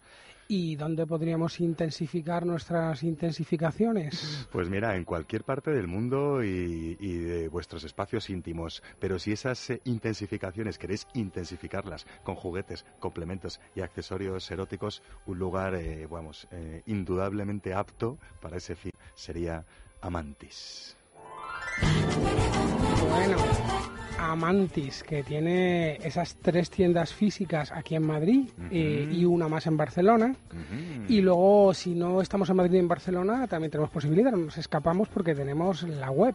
Una completísima tienda online que os ofrece Amantis en www.amantis.net, donde bueno, no podréis tocar y oler, pero sí que podréis curiosear, ver fotografías, comentarios de clientes, vídeos explicativos, chatear con personal Amantis Claro, para que un catálogo os asesore ¿no? y un catálogo completísimo. En cualquiera de sus posibilidades, cuatro tiendas físicas o completísima tienda online, pues eso, estos eh, dos objetos con apariencia de rímel que no lo son y otras tantas miles de opciones para endulzar tu vida sexual. ¿Y tenemos algún descuentito si escuchamos este programa? Pues claro que sí, guapi. Podéis eh, disfrutar de ese descuentito en las tiendas físicas, identificándoos como oyentes de este programa. Oye, escucho es sexo, me haces el descuento. Cualquier eh, compañero amantis que esté allí te va a hacer el descuento, te va a dar una sonrisita. Y si tu compra es eh, online a través de www.amantis.net, buscas la casilla descuento, tecleas es sexo en minúsculas todo seguidito al final de tu proceso de compra, refrescas pantalla y también disfrutas de ese 10% de descuento cortesía Estupendo.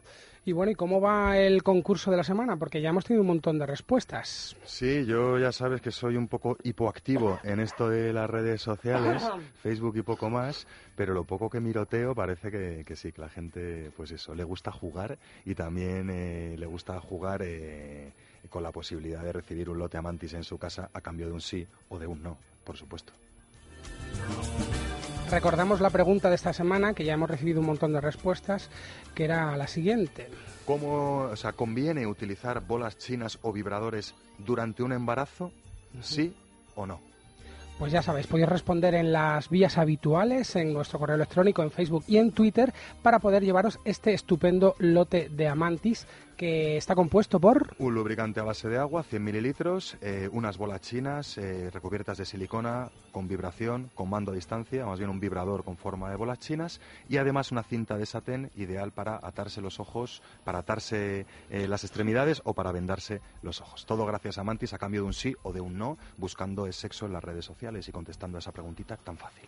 Pues muchísimas gracias, Oscar, y continuamos. Muchísimas veces, Fran Arraez, buenas noches y buen sexo.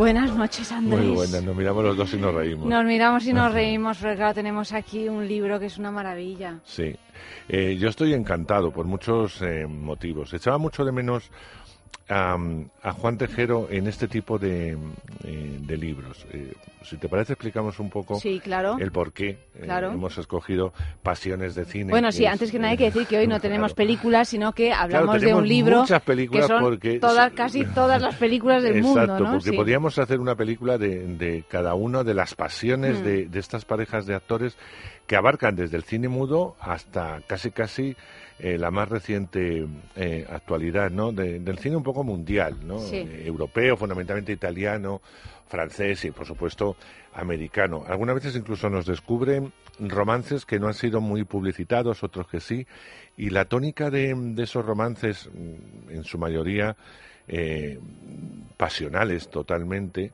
eh, unos que han durado, otros que han perdurado, otros que han sido tormentosos, otros que han sido más tranquilos y, para toda la vida, están recogidos en este Pasiones de Cine. Yo decía que echaba de menos a Juan Tejero eh, por muchos motivos, ¿no? Porque eh, este, este rodaje es la guerra, que fue quizá uno de los libros estrellas del cine, dentro de lo que se vende en los libros eh, de cine, en la que nos contaba anécdotas de multitud de películas que tuvo distintas continuaciones, a cual más brillante, pues eh, evidentemente mm, eh, yo quería, como buen cotilla que soy, Claro. saber más cosas de, de los actores, eh, de, sus, eh, de sus historias, de sus motivaciones.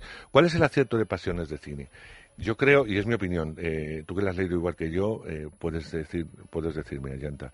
A mí lo que más me gusta de Pasiones de Cine no solamente es el romance en sí de esos, eh, de esos actores, sino también situarlas en la época, contarnos un poco eh, lo que han, han hecho hasta aquel momento, las relaciones que mantuvieron con otros, en, en- en algu- en algunos casos bastante promiscuos, por otro lado, Sí. y también pues cuando estaban bajo el yugo de, de distintos eh, estudios ver cómo se comportaban los estudios eh, con ellos y ver un poco la personalidad de cada uno de los que están representados en este libro, que podría dar una continuación a otros muchos eh, romances. Hay algunos que a mí me enternecen mucho, eh, porque yo no sé por qué, eh, siempre me fascina mucho el de Romy Schneider y Alain Delon, por todo lo que sufrió esta pobre mujer. Jo, es que es una Eh, historia es una historia verdaderamente realmente tremenda, ¿no? Sí. la utilización de un hombre que ya en su madurez supo reconocer el error que había cometido con una mujer que se entregó plena a él, que renunció a su carrera estelar para estar con él, que luego ha tenido una carrera brillante porque es una actriz maravillosa, pero evidentemente que nadie se lo puso, se lo puso fácil, ¿no? A esa cosa tan tormentosa que todos conocemos, pero por más que leamos, seguimos descubriendo de, de Elizabeth Taylor y Richard Barton, que es como una auténtica locura. Es una odisea, ¿no? Es Eh, una odisea cuculebraica, además, porque es que es impresionante todo lo que les pasa. Y, y también eh, tiene una influencia muy tremenda la prensa, ¿no? O sea, porque Claro. claro, despertaban un interés mediático tal que es que ya, brutal que ya no entre lo que se contaba, lo que era verdad, lo lo, que me- exagerados que eran ellos. Ahí está, ¿no? Y hablando de la prensa y lo que había que ocultar, quizá uno de los romances, eh, por lo que significó en su momento, hablamos de los años eh, 50, 60, principios de los 60, habló de, de Kim Novak, de toda una belleza rubia, una, una actriz muy popular en, en su momento, con películas, con grandes películas en su haber, con un cantante realmente, un showman, ¿no? Como era Sammy Davis Jr., negro, en aquella época de racismo, cómo se ocultaba y cómo nos viene a contar también que, independientemente de la atracción que pudo sentir Kim Novak hacia Sammy Davis Jr., había también una venganza a ese jefe de estudio de la Columbia que, da a entender también que uno de los infartos que pudo tener fue, fue por eso, porque le destruía su gallina de los huevos de oro. Es decir, que una actriz de esas características eh, se, se liase con un negro era lo peor que le podía pasar a cualquier estudio, porque la taquilla era, eh, imagínate cómo era en aquel entonces el tema de, del racismo. Por lo tanto, se convierte en un libro que nos va situando en distintas épocas. Incluso cuando se empieza con Douglas Fairbanks y Lillian Gish, dos, dos de los puntales más importantes del cine mudo, vemos también, ¿no?, como incluso la mansión que se creó eh, que crearon ellos, ¿no? Nos recibía todo el mundo porque eran reyes absolutos. Claro. Eh, cómo vivieron ese amor de dos ídolos, como aquí cuando se junta un torero y una copletista, ¿no? Eh, una copletista, una, una cantante de canción eh, española. Es decir, que a mí mm, me resulta eh, súper súper atractivo el libro. La pena es que no, ahora se lo preguntaremos, no haya incluido a ningún español. Quizá porque los españoles somos muy susceptibles con, con estas eh, historias y, y no, no las aceptamos como cuando vienen de, de A fuera. lo mejor ha sido Pero- para protegerse. Pero, exacto, pero también las hay, ¿eh? Las Hombre, hay, claro que que, claro que conste. Y las tú y hay. yo conocemos algunas, ¿eh? Bueno, vamos a poner un poquito de música y enseguida charlamos con Juan Tejero, el autor de Pasiones de Cine. You must remember this. A kiss is still a kiss. A sigh is just a sigh. The fundamental things apply as time goes by. And when two lovers woo, they still say I love you. On that you can rely. No matter what the future brings, as time goes by.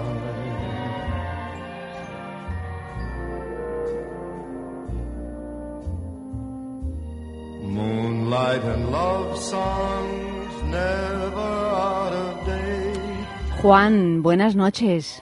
Buenas noches. Bienvenido al, al programa. Aquí está Andrés. Hola Juan, ¿cómo estás? hijo? Hola Andrés, ¿qué tal? Muy bien. Bueno, fascinados con tu libro, Pasiones de Cine. En, eh, bueno, que yo diría que más que, que un libro, es un manual, ¿no? Bueno, es una suma de historias que yo quiero que se lean casi como una novela, porque cada una de las historias pues tiene que ser tan apasionante como las películas que interpretaron esos actores y por las cuales fueron conocidas. Lo bueno es que se puede leer cada uno por independiente, puedes tardar lo que quieras y bueno, yo lo que quiero es trasladar a los lectores no solamente esas pasiones de cine, sino que una vez que hayan acabado cada uno de los capítulos, pues tengan una idea de la carrera y de cómo se desarrolló su carrera en la época correspondiente. Es decir, a mí lo que más me atrae de este libro no es contar la pasión en sí, sino es poder acercarme a una serie de actores y de personajes que de otra manera no podría acercarme porque no tendrían cabida eh, en un país como España, pues un libro dedicado, como habéis dicho antes, a Kim Novak y a Sammy Davis Jr. Que sería un libro interesantísimo porque la aventura fue realmente gloriosa. ¿eh? Cualquiera de estas historias que yo he elegido, he procurado que cada una de ellas pudiera tener un libro independiente. De hecho, alguna de ellas en el mercado anglosajón lo tiene. Highbury Tracy tienen un libro dedicado a su romance. Eh, Lauren Bacall y Humphrey Bogart también lo tienen. Pues porque fue una historia tremenda que además después tuvo ese reflejo también en el cine. Mm. Eh, yo le decía a Yanta que había historias que me llaman mucho la atención y la verdad es que a la hora de elegir me cuesta, ¿no? Pero, por ejemplo, eh, Ingrid, Bergman, Ingrid Bergman, que era una, actriz, como todos sabemos, que el sexo realmente eh, lo practicaba de una forma regular, era infiel por naturaleza, era promiscua, no le importaba nada, tuvo muchísimos romances con muchos compañeros y directores de la época, pero cómo se enamoró de Rossellini, cómo éste actuó y también, por qué no decirlo, destruyó eh, un- una carrera brillante en, en los Estados en los Estados Unidos, ¿no? O por ejemplo, eh, hablo de esto, por ejemplo, lo que decía antes de Romy Schneider y, y, y Alain, y Alain Delon, ¿no? Pero a mí, por ejemplo, ¿cómo empieza el capítulo de, de Rossellini? Cuando recibe ya un telegrama de la actriz después del famoso telegrama que todos eh, conocimos, cenando al lado de la que entonces era su amante, de Ana Magnani, la temperamental Ana Magnani, lo primero que hace es plantarle el plato que estaba comiendo en la cabeza, que además fue un acto público y todo, eso se publicó en todos los lados. A partir de ahí ya vimos eh, que lo fácil que era ya eh, comenzar para ellos este este romance que por otro lado es verdad que sí tuvo eh, partes creativas pero que quizás se anulase bastante la carrera de una actriz que renunció a muchas cosas por amor por amor a este señor Ella era muy sueca y él era muy italiano. sí Entonces, Con eso está ella- dicho todo, ¿no? Más o menos, o sea, Sí. fíjate como cuando estuvo con Ana Magnani, es que se estrellaban platos en la cabeza, porque Ana Magnani era italiana pura, la imagen que todos tenemos de una italiana vo- vociferando es Ana Magnani. Eh, Bergman era una mujer que era muy promiscua, pero una mujer que se entregaba mucho cuando se enamoraba. El problema es que se desenamoraba con cierta facilidad. Y solía enamorarse además de sus parteneras.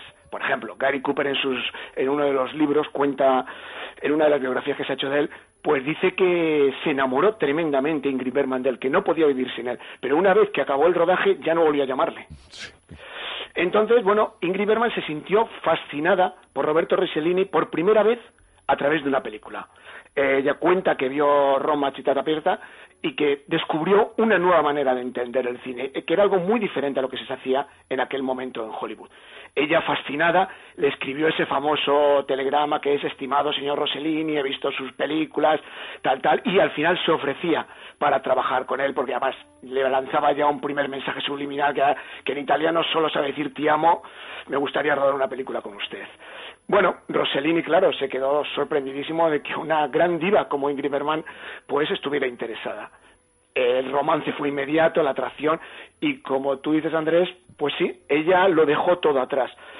Tanto es así que Hollywood la tachó, lo consideró una traición. Hollywood había adoptado esta sueca, la había convertido en la gran estrella del cine de los años 40, la perfecta heredera de Greta Garbo, y consideró una infidelidad imposible de perdonar. Pero es que la cosa fue mucho más lejos, hasta se pidió la excomunión en el Vaticano para ella. Es decir, aquello fue tremendo.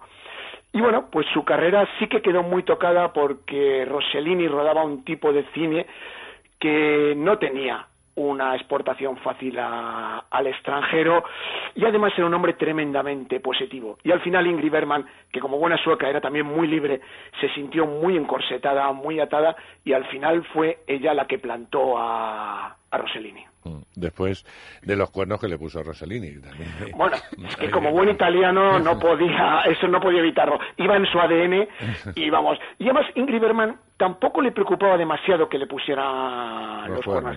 cuernos. Ella fue el verse atrapada por un marido celoso y por un hombre sobre todo que no le dejaba rodar con otros directores. Y eso fue demasiado para ella. Hombre, la primera bofetada fue que se fue con Jean Renoir. Por ejemplo. Hacer Claro, de fue, los hombres. sí, sí, fue una declaración de intenciones clarísima ya. claro, a partir de ahí ya dije, mira, guapo, hasta aquí hemos Bueno, hay llegado. muchísimas cosas que yo he descubierto en este libro, por ejemplo, en el capítulo dedicado a Natalie Wood y Robert Wagner, ¿no? Mm. Eh, que, que yo no sabía que Natalie Wood ya en plan eh, cotilleo y ahora que están saliendo tantas cuestiones de abusos sexuales, había sido violada con 16 años, Juan. Mm. Sí, yo de eso, yo no sé, me cuesta. Eso salió en la última biografía que se ha publicado de Sí. ella. Se, se vendió como el gran as en la manga que tenía esa biografía, porque ya se había publicado bastante sobre Natalie Wood y parece ser que es cierto que sufrió ciertos abusos en su adolescencia que probablemente la influyeron. Era una mujer muy complicada, era una mujer muy complicada, con cierta tendencia a la depresión, una niña prodigia que había conseguido ese pequeño milagro que solo consiguieron prácticamente Elizabeth Taylor y ella en el Hollywood de la época, que era llegar a ser actriz adulta y mucho más famosa casi que cuando era una niña prodigio. Y bueno, ella tuvo una relación muy pasional con Robert Wagner, fue el amor de su vida. Fue pasional porque eh, estuvieron muy enamorados, pero también se tiraron los trastos a la cabeza, no pudieron vivir juntos. Ella se acabó yendo con Warren Beatty, se divorciaron, pero al cabo del tiempo, pues decidieron que tenían que volver a vivir juntos y después llegó ese final tan conocido Sí. de Natalie Wood, ahogada, con muchos interrogantes sobre esa última noche que dudo que alguna vez lleguen a aclararse. Sí, porque ninguno de los implicados cuenta absolutamente nada. Bueno, hay todo tipo de teorías al respecto, desde un, eh, un accidente, un suicidio o un homicidio, ¿no? O sea, se han barajado todas las posibilidades, en realidad. Ahí hay, hay muchos ingredientes porque ahí estaba Christopher Walken que en aquel momento era un actor bastante conocido por esto que había tenido en El Cazador. Se decía que tenían un romance, eh, Christopher Walken y Natalie Wood, pero en cambio Robert Banner la había invitado a pasar con ellos una semana en su yate. La última noche habían discutido en el puerto bastante violentamente. Bueno, ella odiaba el agua, ella era el gran terror que ella tenía era morir ahogada, con lo cual parece difícil que ella decidiera subirse a un bote. Pero bueno, eh, eso va a quedar eso va a quedar siempre en un interrogante porque jamás vamos a saber realmente qué sucedió. Y Romy Schneider, Alain Delon, que yo destacaba al principio, ¿no? Como esta mujer increíblemente bella, porque Romy Schneider era muy bella, se enamora de un bello un tanto chulesco y canalla, como es eh, Delon, ¿no? Al principio no se soportaban, lo cuentas muy bien eh, cómo era esa relación al principio, que apenas tenían nada en común. Ella era más una mujer bastante culta, él, pues no, eh, por, por sus orígenes pero cómo, cómo, cómo la, la, relación la destruye de una forma de Delon, cómo se convierte en obsesiva por parte de Romy Schneider cuando este ha roto y intenta volver incluso perseguirle eh, de cualquier forma para intentar algo hasta que al final eh, desiste y cómo de alguna forma esa relación la, la, marca para el resto de sus relaciones y el resto de su vida porque más desgraciadamente murió muy joven. Sí, hay dos historias para mí especialmente tristes por ellas. Una es la de Vivian Lake con sí, Olivier, Oliver tremendo, y la otra es la de Romy Schneider con Alain Delon y en los, en los dos casos ellas tenían bastantes puntos en común en, en el tema de su psicología. Eh, Romy Schneider y Alain Delon pues fueron los novios de Europa durante unos años. Se conocieron cuando ella era ya una estrella, ya había sido Sisi, y él era un recién llegado, él era un guaperas, un actor tremendamente atractivo, de esos que hacían volver la cabeza a todo el mundo y que parecía que tenía un gran futuro en el cine, pero como tú bien dices, procedía de un mundo totalmente opuesto al de Romy Schneider, que tenía unos padres que habían sido grandes estrellas del teatro austriaco y que habían criado a su hija casi con una cuchara de plata, entre otras cosas porque su hija era una estrella desde, desde muy jovencita. Pero al final, al final eran jóvenes, eran atractivos y acabaron enamorándose y ella sobre todo acabó entregada a, él. Es cierto que Alain Delon al principio la ayudó en su carrera, intentó alejarla del personaje de Sisi, que se atreviera a hacer teatro, que porque Delon estaba muy bien relacionada a principios de los años 60, sobre todo por su relación con Visconti. Eh, pero eh, Alain Delon, que era un, pues un chulazo, de, de buenas a primeras de la noche a la mañana decide abandonarla y Romy Schneider que se ha ido a Hollywood a intentar abrirse carrera a la vuelta deseando verle se encuentra con un ramo de flores y una carta de despedida y como ella dice de su gran er error fue haberse enamorado de un hombre que era capaz de despedirse de ella con tres líneas en una carta bueno, al cabo del tiempo, eh, ambos rehicieron más o menos su vida. Delon siempre estuvo enamorado de Romy Schneider, pero en cambio Romy Schneider ya no levantó cabeza. Todos los hombres eran un sustituto de, de Alain Delon. Y después llegaron desgracias a su vida, como por ejemplo la muerte de su hijo, que le dejó muy tocado.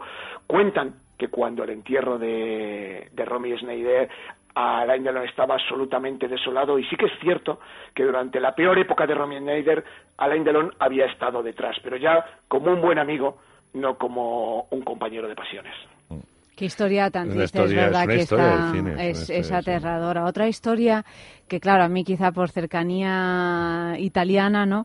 Pues eh, me llama mucho la atención, siempre lo ha hecho, es la de Federico Fellini y Giulietta Sí. Massina, ¿no? Porque No tiene nada que ver. no tiene nada que ver con esto, pero es una historia, bueno, de, de una De vida entera. Ahí De- sí que es una ah, eh, ahí sí que están juntos toda, toda la vida, pero con muchísimos problemas. Lo hemos visto también en, en películas retratado, ¿no? La historia de, esta pareja.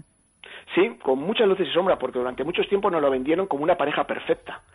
Y era una pareja perfecta en los platós, o por lo menos cuando trabajaban. Pero cuentan que en la intimidad tenían muchos problemas. Lo que sí que es cierto es que profesionalmente formaban una pareja realmente admirable. Bueno, ella siempre estuvo a la sombra de él, era una muy buena actriz.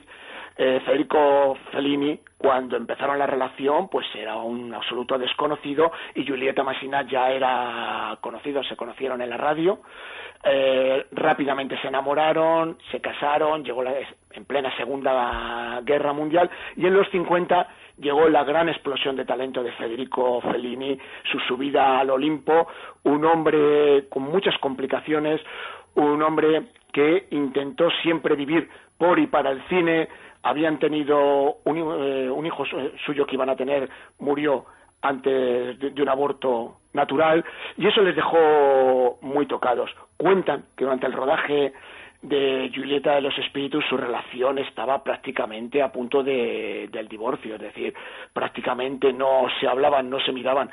A partir de entonces parece ser que llevaron unas vidas bastante separadas, pero en cambio, de cara a la prensa, de cara al público, seguían formando esa pareja magnífica. Lo cierto es que murieron, cuando murió Federico Fellini, pues estaban a punto de celebrar sus bodas, no, no sé cuántas eran sus bodas de oro, pero Bodas bueno, de oro, llevaban ya- bodas de oro. era la boda de oro, ¿verdad? Y parece ser que bueno, que ya las aguas se habían calmado y que estaban volvien- volviendo a revivir eh, viejas pasiones. Lo cierto es también que Julieta solo vivió un año más y enseguida se reunió con él. Bueno, fueron una pareja que sobre todo dieron un fruto de unas películas magníficas porque La Estrada o La Gelsomina de las noches de Caviria forman parte de los iconos del cine europeo sin lugar a ninguna duda. También es que, eh, por supuesto, él como director, pero ella como actriz era una actriz muy per- muy particular, no muy especial, y que además no tenía nada que ver ni físicamente ni en sus propuestas dramáticas con, con el tipo de actrices que había en esa en esa época, ¿no? No, Julieta no, no. Massina iba a su aire, en realidad. No, y además las que le gustaban a Fellini. Era muy Sí, consciente sí. que Fellini bebía los vientos por mujeres como Anita Ekberg. Claro, claro, Ese era el obviamente. modelo. O con- Rubia, voluptuosa. O con, la claro, o con la amante que mantuvo durante muchos años, entre ellos en Julieta, porque las hizo trabajar a las dos juntas, a Sandra Milo y a... Sandra Milo, que y- era también una un- bueno una diva que nunca llegó a, a terminar de romper. Julieta Massina lo bueno que tenía como actriz es que era absolutamente moldeable. Era arcilla en las manos de un director como podía ser Federico Fellini.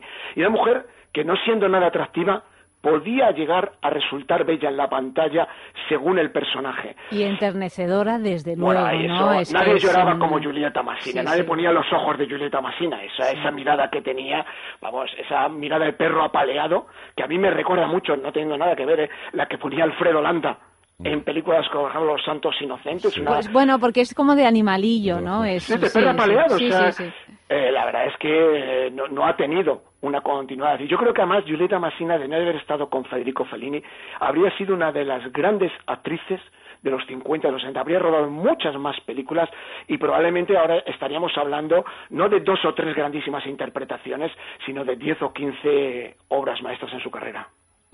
Y a propósito de esto es interesante también porque es algo recurrente, pasa por lo menos en muchas de estas grandes pasiones de cine que cuentas que hay, hay mujeres que efectivamente se quedan por, por mm, detrás de los hombres precisamente por ese amor, por esa pasión, ¿no?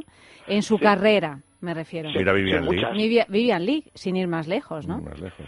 Sí, bueno, el problema de Vivian Lee después fue un problema, fue una Luego mujer... ya psíquico, sí. Pero date cuenta en un principio, ella sale de lo que el viento se llevó. Eso no lo cuentas, pero te lo sabes igual que yo de memoria. Ella sabe lo que el viento se llevó, eh, se ve obligada a hacer una o dos películas con la Metro, pero él no quiere que le ensombrezca, el, el- porque la estrella es él. Él lo ha tenido siempre muy claro y además en sus memorias lo Y cuenta además muy bien Laurence desprecia Olivier. el trabajo de, en Desprecia estudio, o sea, de, eh, de estudio y de ella, y ¿no? en- Que ella- eh, no, que solo hay que hacer teatro. Claro, la, Claro, me- el- la mete en bueno. el mundo del teatro y la, de- y la deja abandonar una de las carreras más importantes que hubiera tenido eh, cualquier actriz en Hollywood. que porque después de Escarlata, fíjate, lo que, o el puente de Waterloo que hizo a continuación, lo que podía haber seguido haciendo y sin embargo se la trae. Se la Sí. trae y le rompe un poco la continuidad, ¿no? Bueno, pero es que cuando, cuando estudias bien sus biografías te das cuenta que al final la carrera de Leigh la rompió ella sola. Es decir, cuando se conocen, él es la gran estrella del teatro británico y es el heredero del trono. Es decir, Laurence Olivier es el, el heredero de todo el teatro shakespeariano que se ha hecho durante mucho tiempo y es la gran esperanza además. Y ella es una recién llegada. Eh, se conocen, claro, él es un, un animal de teatro. Lo que pasa es que se mete Hollywood por medio, él va a rodar cumbres borrascosas, no, es tan- no le gusta el cine, y menos Hollywood, y ella que está totalmente enamorada porque está en el momento cumbre de su relación, no aguanta más y se va a Hollywood para estar con él. Es entonces cuando Myron Selnick, que era el agente, pero también el hermano de David Selnick, que llevaba buscando a Scarlett O'Hara por todo Estados Unidos durante dos años, se lo presenta. Se lo presenta cuando ya el rodaje de lo que el viento se llevó ha empezado, están las llamas del incendio de Atlanta, entonces eh, está David Selnick controlando todo, Myron le llama de detrás y le dice, date la vuelta, te presento a Scarlett O'Hara. Y, y, eh, David cuenta en sus memorias cómo él se da la vuelta y ve el rostro bellísimo de Vivian Leigh con las llamas delante, detrás y desde ese momento decide que ella va a ser Scarlett O'Hara. Bien, a partir de ese momento la carrera de Vivian Leigh podría haber llegado donde ella hubiera querido. ella vuelve a Inglaterra porque ella también echa de menos su país y ella echa mucho de menos sobre todo a Laurence Olivier. Y lo del principio de los 40 es una época muy feliz para ellos. Es una época en la además que incluso cogen un teatro, montan una compañía y es a mediados de los 40 cuando él, que es un gran profesional y está entregado absolutamente a su carrera, no logra entender o no logra darse cuenta de los fantasmas y los demonios que asolan a Lake, algunos de ellos que tienen que ver con la maternidad, porque ha perdido también. Eh, dos veces ha tenido abortos naturales. Ahí se empieza a resquebrajar la salud de Vivian Lake, que además tiene una enfermedad bastante grave, pero cada uno sigue su carrera un poco por independiente. Incluso Vivian Lake vuelve a rodar una gran superproducción, La senda de los elefantes, en la cual tiene un romance con Peter Finch, que había sido un antiguo amante suyo, pero allí se vuelve absolutamente loca y Lawrence Oliver, que está trabajando en Inglaterra, tiene que ir a la India a recoger a su mujer, que sabe que está teniendo un romance además con un compañero de profesión que es Peter Finch. Es decir, sí, ahí Lawrence Olivier pues podría haber sido menos frío y haberse entregado a su mujer, pero a partir de ese momento ya él se dio cuenta que la mente de, de Vivian Lake iba por derroteros que él no podía controlar y bueno, ya no tuvo remedio. Una actriz que además la hemos visto en papeles, por ejemplo, como un tranvía llamado Deseo, y era absolutamente gloriosa. O sea, est- esta mujer podría haber rodado lo que le hubiese dado la gana, pero su cabeza no dio para más. Historia trágica. Esa es Eh, muy, muy, muy trágica, ¿no? Si luego se le añade la, la muerte de Vivian Leigh, en fin, bueno, pues eh, Hay un, perdona, hay un pasaje que a mí me encanta, que no sé en qué li- libro lo leí, pero que es como acabo yo el capítulo, que él cuando Lawrence Oliver ya está muy mayor, se ha vuelto a casar, Vivian Leigh ha muerto, está en su mansión, hay una celebración y uno de los invitados se va a un salón y se encuentra a, Vivian- a Lawrence Oliver muy mayor, está viendo una película de Vivian Lake en blanco y negro. Y susurra algo así como eso, eso era el verdadero amor, mientras le corrían lágrimas por sus mejillas. Es decir, él, cuando le quedaba poco para morir, seguía terriblemente enamorado de Vivian Leigh. En la mayoría de las pasiones que se rompen en este libro, al cabo de los años, siempre se da normalmente la circunstancia de que esa pareja que se rompió siguió siendo el gran amor. Es decir, Ava Gardner siempre fue el gran amor de Frank Sinatra. Richard Barton siempre fue el gran amor de Elizabeth Taylor. Eh, Romy Schneider el gran amor de Alain Delon. Es decir, se amaban con una intensidad y con una pasión a lo mejor desmedida y con esa misma pasión normalmente se peleaban y se odiaban. Pero cuando dejaban de vivir juntos no podían vi- vivir con la distancia. Hemos hecho una pequeña encuesta mm, que lo llamamos Sexo en la calle en este programa, Juan, en el que hemos preguntado a varias personas la siguiente pregunta y vamos a escuchar las respuestas. ¿Por qué los artistas suelen tener, o los actores, ¿no? una vida sexual tan turbulenta?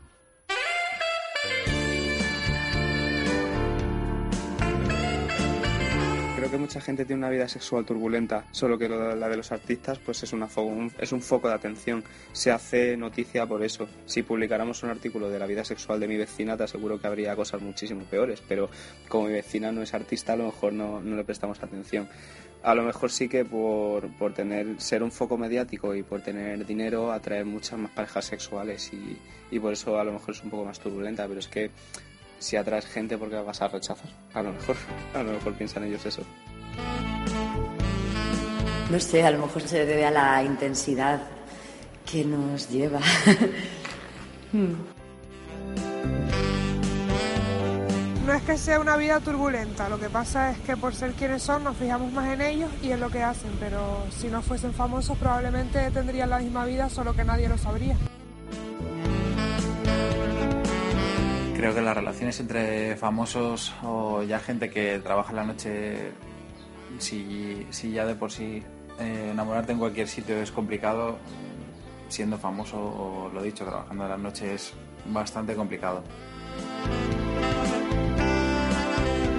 Los famosos en general tienen una vida ajetreada, sexualmente hablando, porque se les tiende a idealizar y la gente quiere estar con esa gente idealizada, o sea, como que creen que están en un nivel por encima de ellos y si se acuestan con ellos van a igualarse por un momento, por lo tanto todo el mundo quiere acostarse con una estrella o algo así, todo el mundo ha tenido esa fantasía.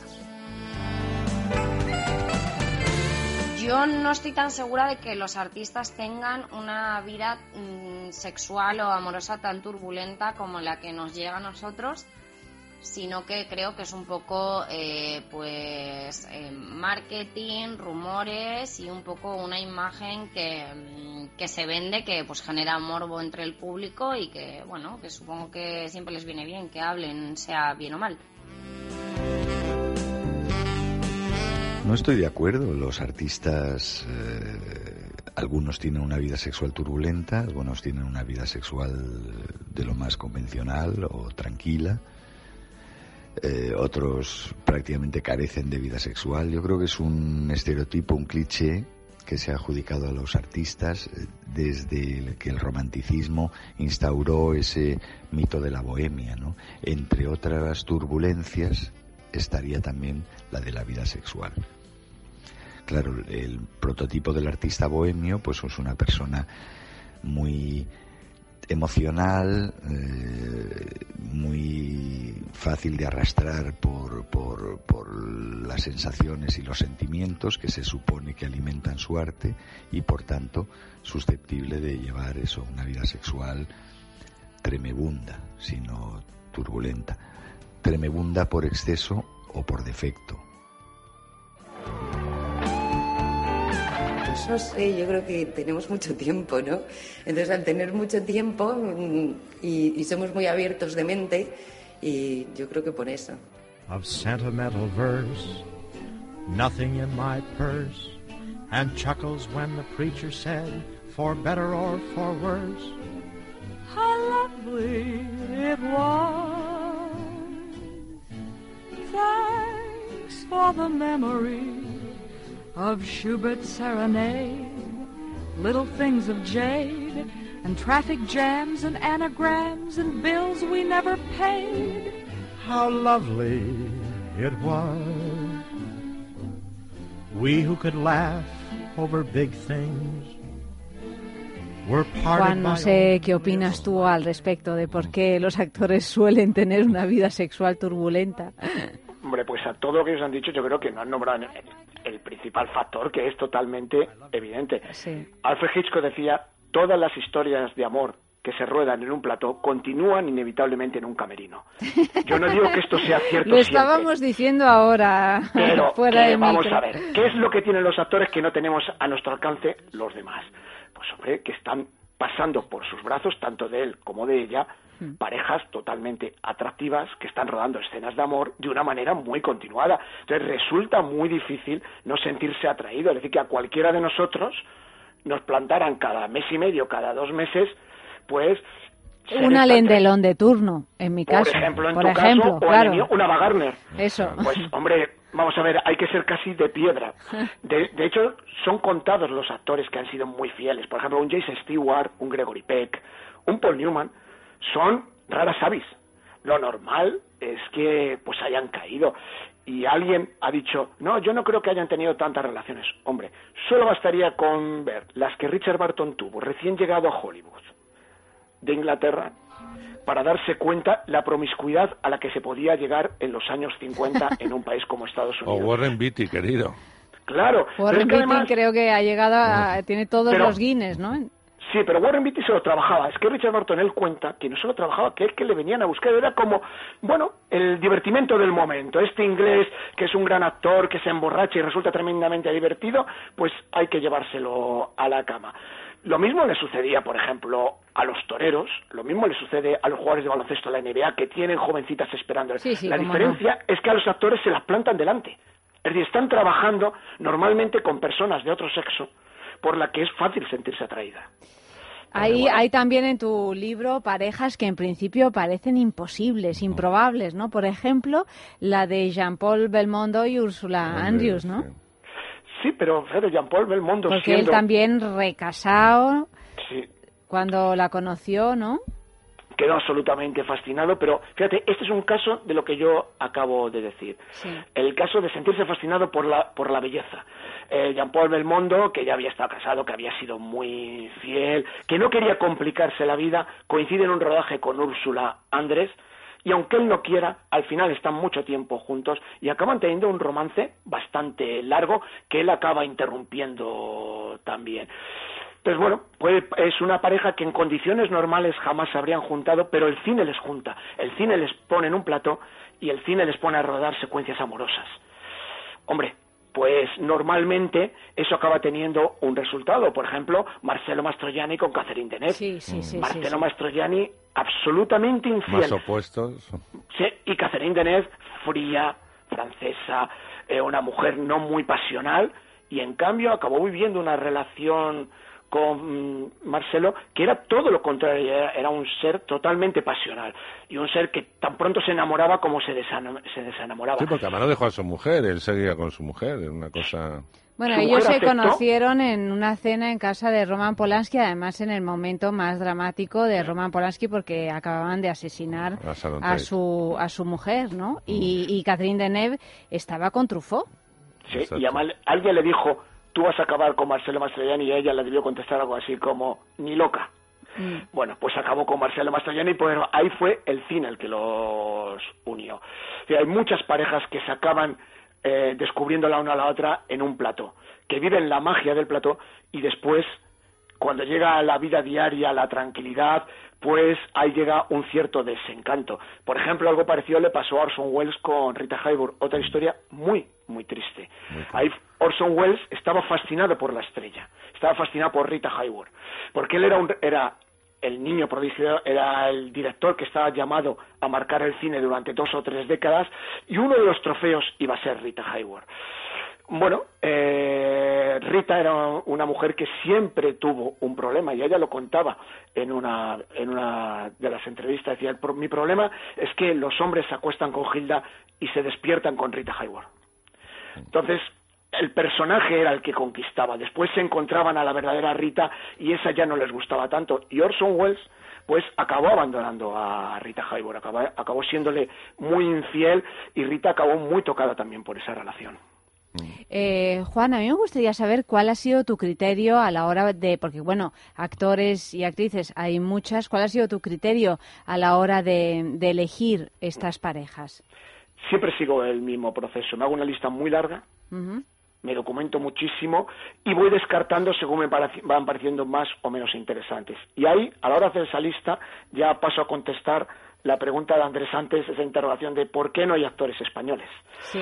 Y Pues ya me gustaría a mí. No es un problema de que yo no quiera contar lo que ha pasado. El problema es que ¿dónde me entero yo de lo que ha pasado? Es decir, yo tengo 51 años y para enterarme de lo que pasó en los años 20 entre Douglas Fairbanks y Mary Pickford, tengo que leer biografías. Claro. El cine anglosajón, el, el mercado anglosajón, me da biografías de todos los actores y directores, pero no una, varias, con lo cual puedo contrastar, porque a veces me he encontrado historias contadas de diferente manera y ahí es el, el autor el que me da más o menos fiabilidad. Intenta encontrar una biografía en España de Alfredo Mayo, por ejemplo. Intenta encontrar una biografía de cualquiera de esos grandes actores de teatro y cine que había en los 30, 40 y 50, que además se casaron también con mujeres del gremio. No vas a Tú encontrar fíjate, ninguna. Juan, perdona que te interrumpe, eh, tanto lo que vivió Alfredo Mayo con Amparo Ribelles, que sería fue una historia de amor tremenda, pero sobre todo la más tremenda, que levantó ampollas y que fue la de la de Ribelles, no Amparo, sino el Sí, sí. padre de Amparo con Rafael Ribelles. Rafael Ribelles con Rafael Imperio Argentina. Cuando totalmente. ella se puso el mundo por montera. Me encantaría poder contar esa Eso historia, pero una historia preciosa, ¿no? Claro, pero, pero tú es que muy poca documentación, hay muy poca Claro, documentación. pero tú te la sabes, me la cuentas a mí. Pero, yo pero no te puedo líneas. poner a ti como testigo que en un No. momento dado me venga un familiar y me diga esto es mentira y yo diga no, es que me lo contó Andrés. No. claro, a mí me lo tiene o hay un libro y esa es la mejor fiabilidad porque está publicado o me lo tienen que contar los protagonistas que la mayoría ya han muerto y que sus familiares pues en España no se tiene muchas ganas de contar esas cosas. Entonces yo siempre me quedo con ese mal sabor de boca de no poder contar las historias de Fernando Fernán Gómez, por ejemplo Claro. que son, vamos, de lo más divertido que puedes encontrarte Claro, y que siempre te Fernando las con, cuentan. Anali- con Analía, más que con Divertido para contarlo, porque para vivirlo, sobre todo si eres la señora. Claro, porque Analia Gade, por ejemplo, que fue una de las parejas más duraderas, Sí. una pare- muy escandalosa en su momento, ella venía casada, etcétera. Eh, en Petit Comité siempre ha contado muchas historias de Fernando, muchas. Pero nunca lo ha hecho públicamente. Es lo Entonces, decir. es muy Todo lo complicado petit porque, comité. claro, yo puedo contar, yo y otros compañeros, ¿eh? no me pongo yo delante, pero eh, pues cosas que, que yo he podido saber por la propia boca de Analia, pero no un- una cosa que te lo cuenten no off the record, sino una conversación y otra cosa que te lo No cuenten lo puedes para publicar, no lo puedes publicar. Y son historias de amor maravillosas por un lado, tremendas, como dices tú, que no tienen nada que envidiar a muchas de las que cuenta Juan en Pasiones de Cine. Y dices, y que al público, porque no le No, interesaría. Paco Raval, Paco Raval y. Asunción Balaguer, ¿no? Sin, ir- sin ir más lejos. es que- Federico Fellini y Julieta Massina, Paco Raval y Asunción Balaguer. Sí, Tienen sí. paralelismos. Sí, sí. Lo hemos bueno, pensado los tres a la vez, ¿no? Lo Claro, de Paco porque Raval. el cine español tiene su Star System también. Mm, claro. Y durante los 50 y 40 un Star System además que se le cuidó mucho y que es absolutamente desconocido porque en España nadie publica biografías. Mm. Lo que hay son algunas memorias y las memorias no valen para esto. Porque las memorias cada uno cuenta lo que le da la gana y lo cuenta a su manera, que hacen falta biógrafos. Y esto es un problema más que ya no tiene remedio porque es muy difícil que alguien se ponga a investigar la vida de Alfredo Mayo. Muy difícil ya. Claro, claro. Bueno, tenemos otra preguntita de las nuestras, Juan. Hemos preguntado con qué actor o actriz te gustaría tener una pasión de cine. Luego nos contestas, que aunque creo que ya lo has dicho, ¿eh?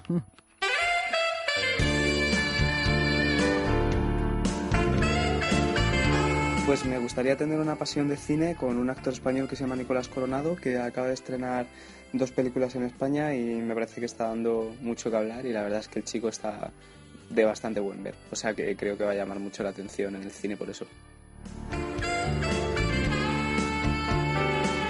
con Hugh Jackman o Mark Webber. O sea, con alguno de esos tendría una aventura fijo. Ni fantasía ni leches. Si me encontrara en la vida real, la tendría. Desde pequeñita siempre me ha gustado John Travolta, aunque ahora se nota el paso del tiempo, siempre era mi sueño de la infancia. Tendría una cita de película con Úrsula Corberó.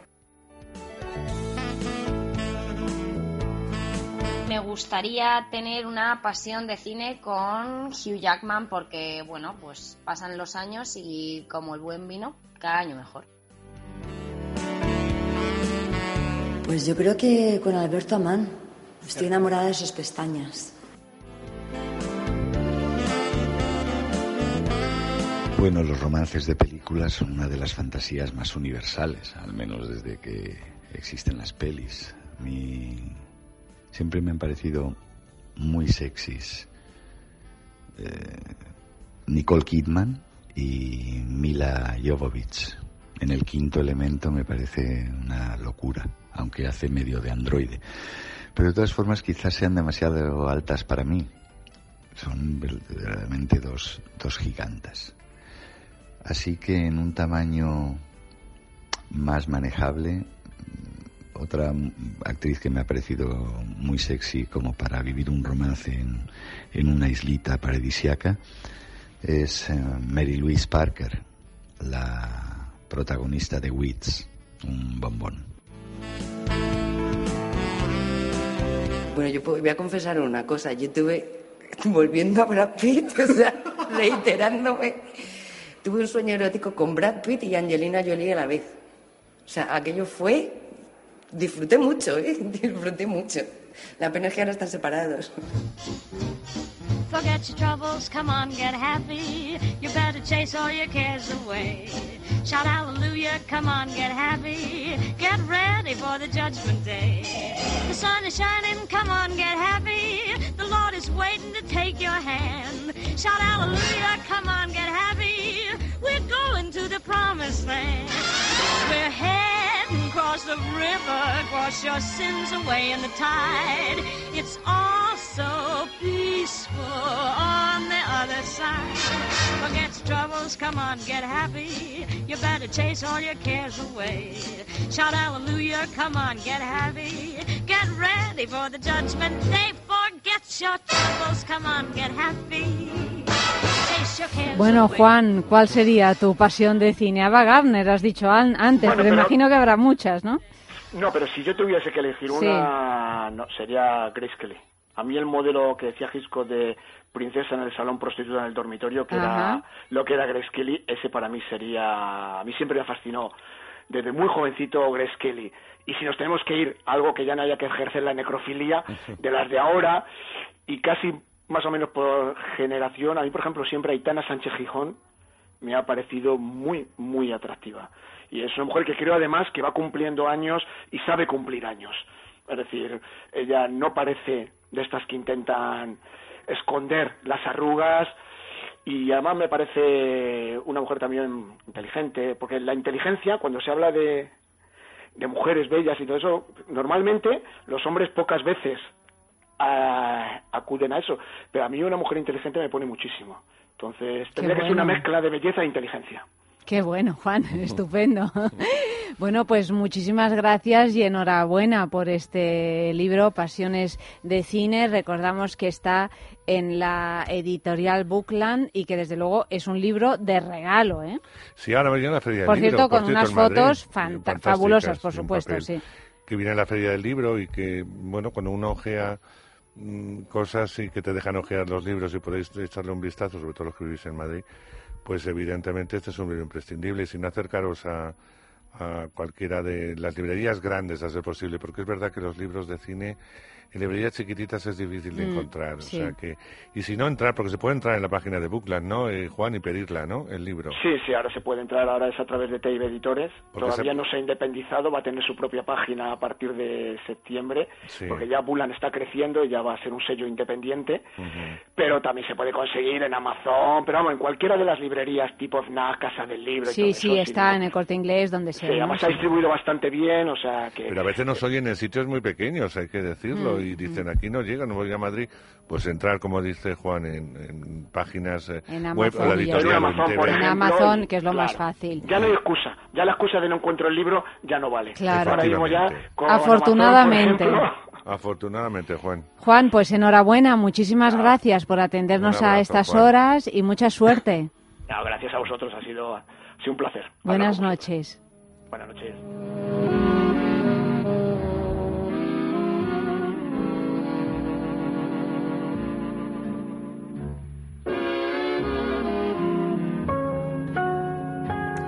Bueno, vamos con la agenda sexual, ¿no? Porque además de leer Pasiones de Cine, que puede ser un planazo para el fin de semana, pues tenemos también otras propuestas. Por ejemplo, el viernes 19 de mayo, fiesta Food Fetish Obsession a partir de las 11 de la noche en el local OPS de Barcelona. Y el domingo será el último día para ver en el Círculo de Bellas Artes de Madrid la exposición Bacon, la cuestión del dibujo, una selección de dibujos, pasteles y collage del pintor británico. Hasta el 4 de junio pueden ir al Teatro de la Luz Philips Gran Vía, Madrid, para ver el espectáculo Hola la Sexy Crazy Artistic, un universo visual en el que se mezclan sorpresa, emoción, escalofríos, audacia, asombro y complicidad.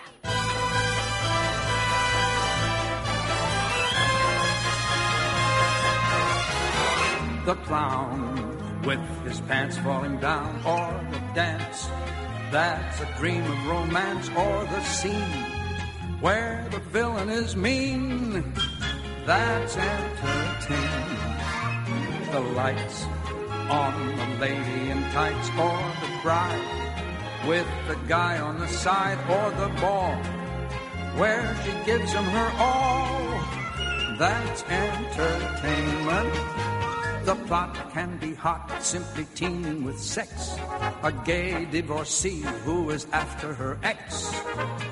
It can be Oedipus Rex, where a champ kills his father and causes a lot of bother. The clerk who is thrown out of work by the boss, who is thrown for a loss by the skirt. Andrés, bueno, después Bueno, de esta hablando de entrevista fantástica, en plan, es que esto de, claro, es que es un libro que además mm, es apasionante, claro. Es apasionante. Bueno, eh, ¿qué, Vamos al qué cine, estrenos ¿no? tenemos Bueno, esta pues, semana? Mira, no vienen películas, afortunadamente, porque a lo que llega de estas... No llegan eh, pelis buenas, ¿no? No, no, pelis buenas sí.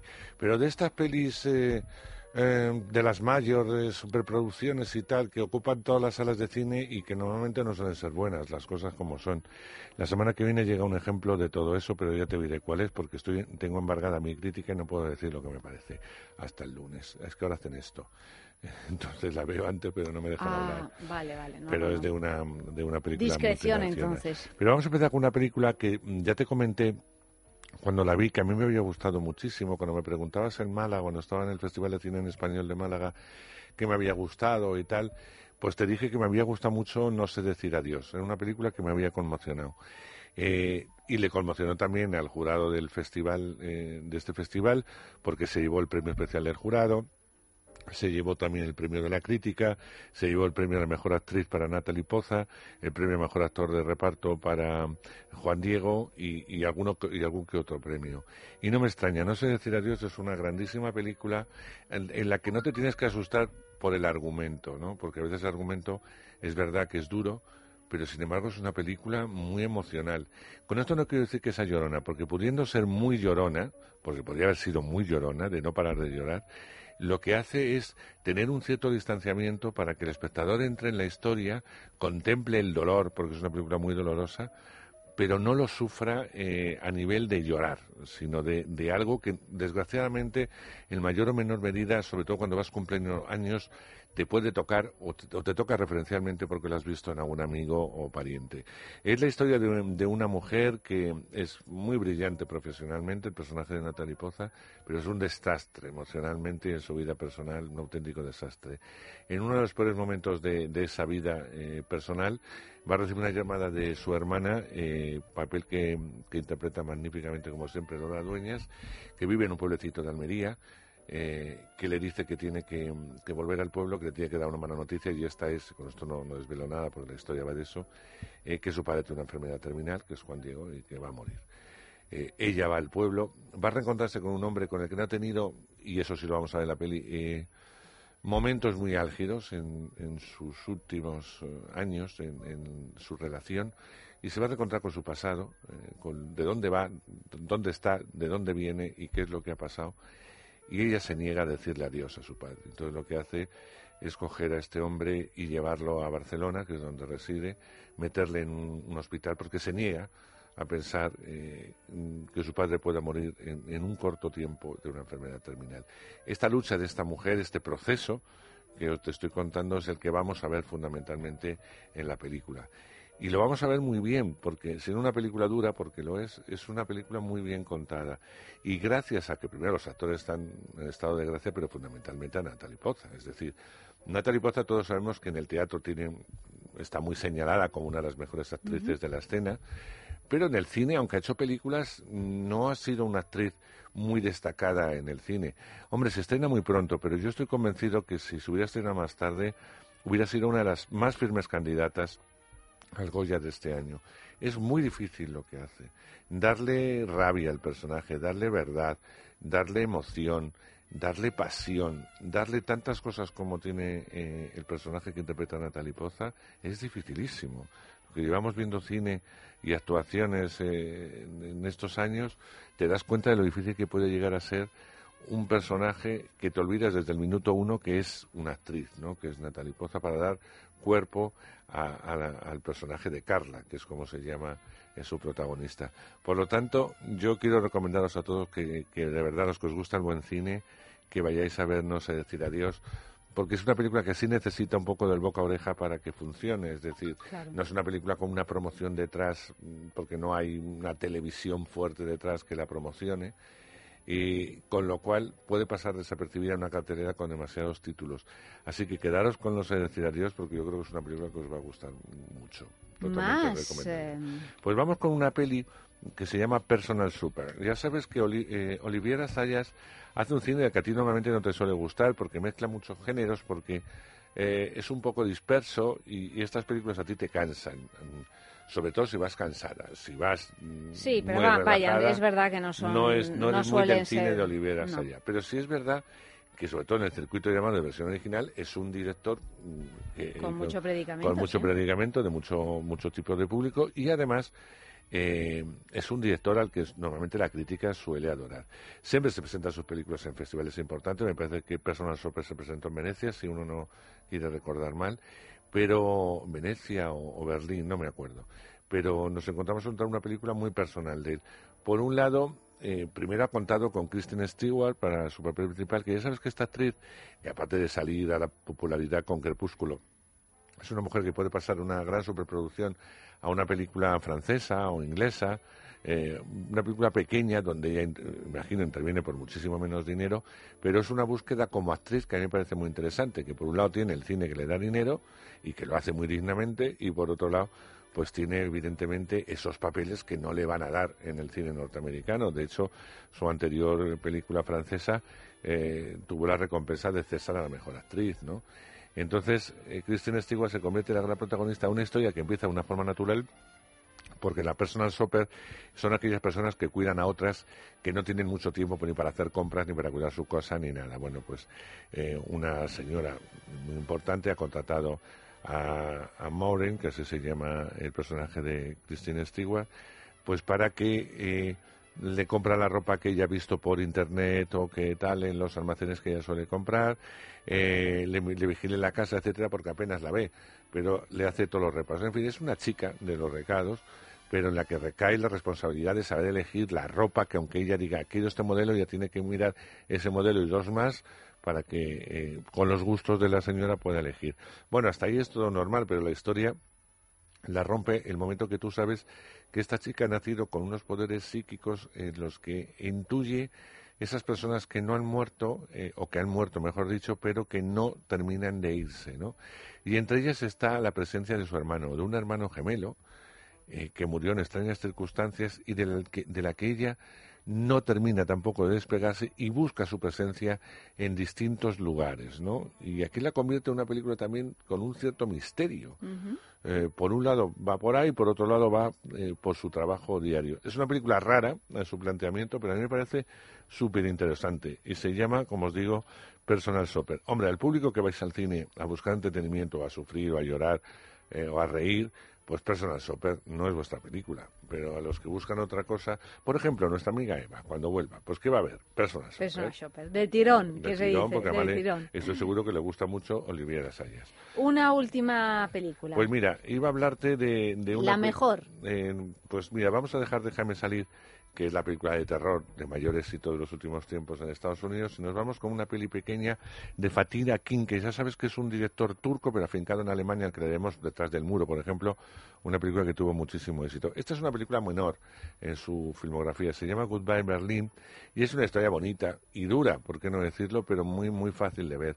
Hablamos de un chaval de 14 años, su madre está eh, hospitalizada eh, estar pasando una rehabilitación, su padre está de viajes, él tiene 14 años, está solo en casa, se aburre, y en su vida se va a cruzar un adolescente un poquito mayor que él, totalmente rebelde, y le va a proponer una aventura, una aventura tremenda que es escaparse de Berlín, por eso de Goodbye Berlin, y evidentemente casi va a ser una road movie, porque le va a proponer un viaje.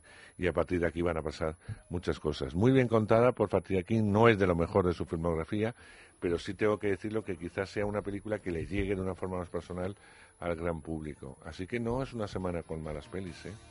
Bueno, Andrés, pues eh, muchísimas gracias por eh, traernos a Juan Tejero y con sus pasiones de cine y por contarnos tantas cosas interesantes sobre el séptimo arte. Así es que mañana tú y yo seguimos hablando de Seguimos, seguimos. cine y de teatro y, y- y nada, querido, hasta, hasta mañana.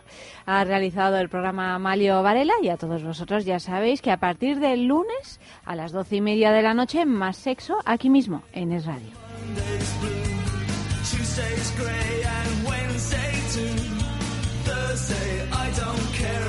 you.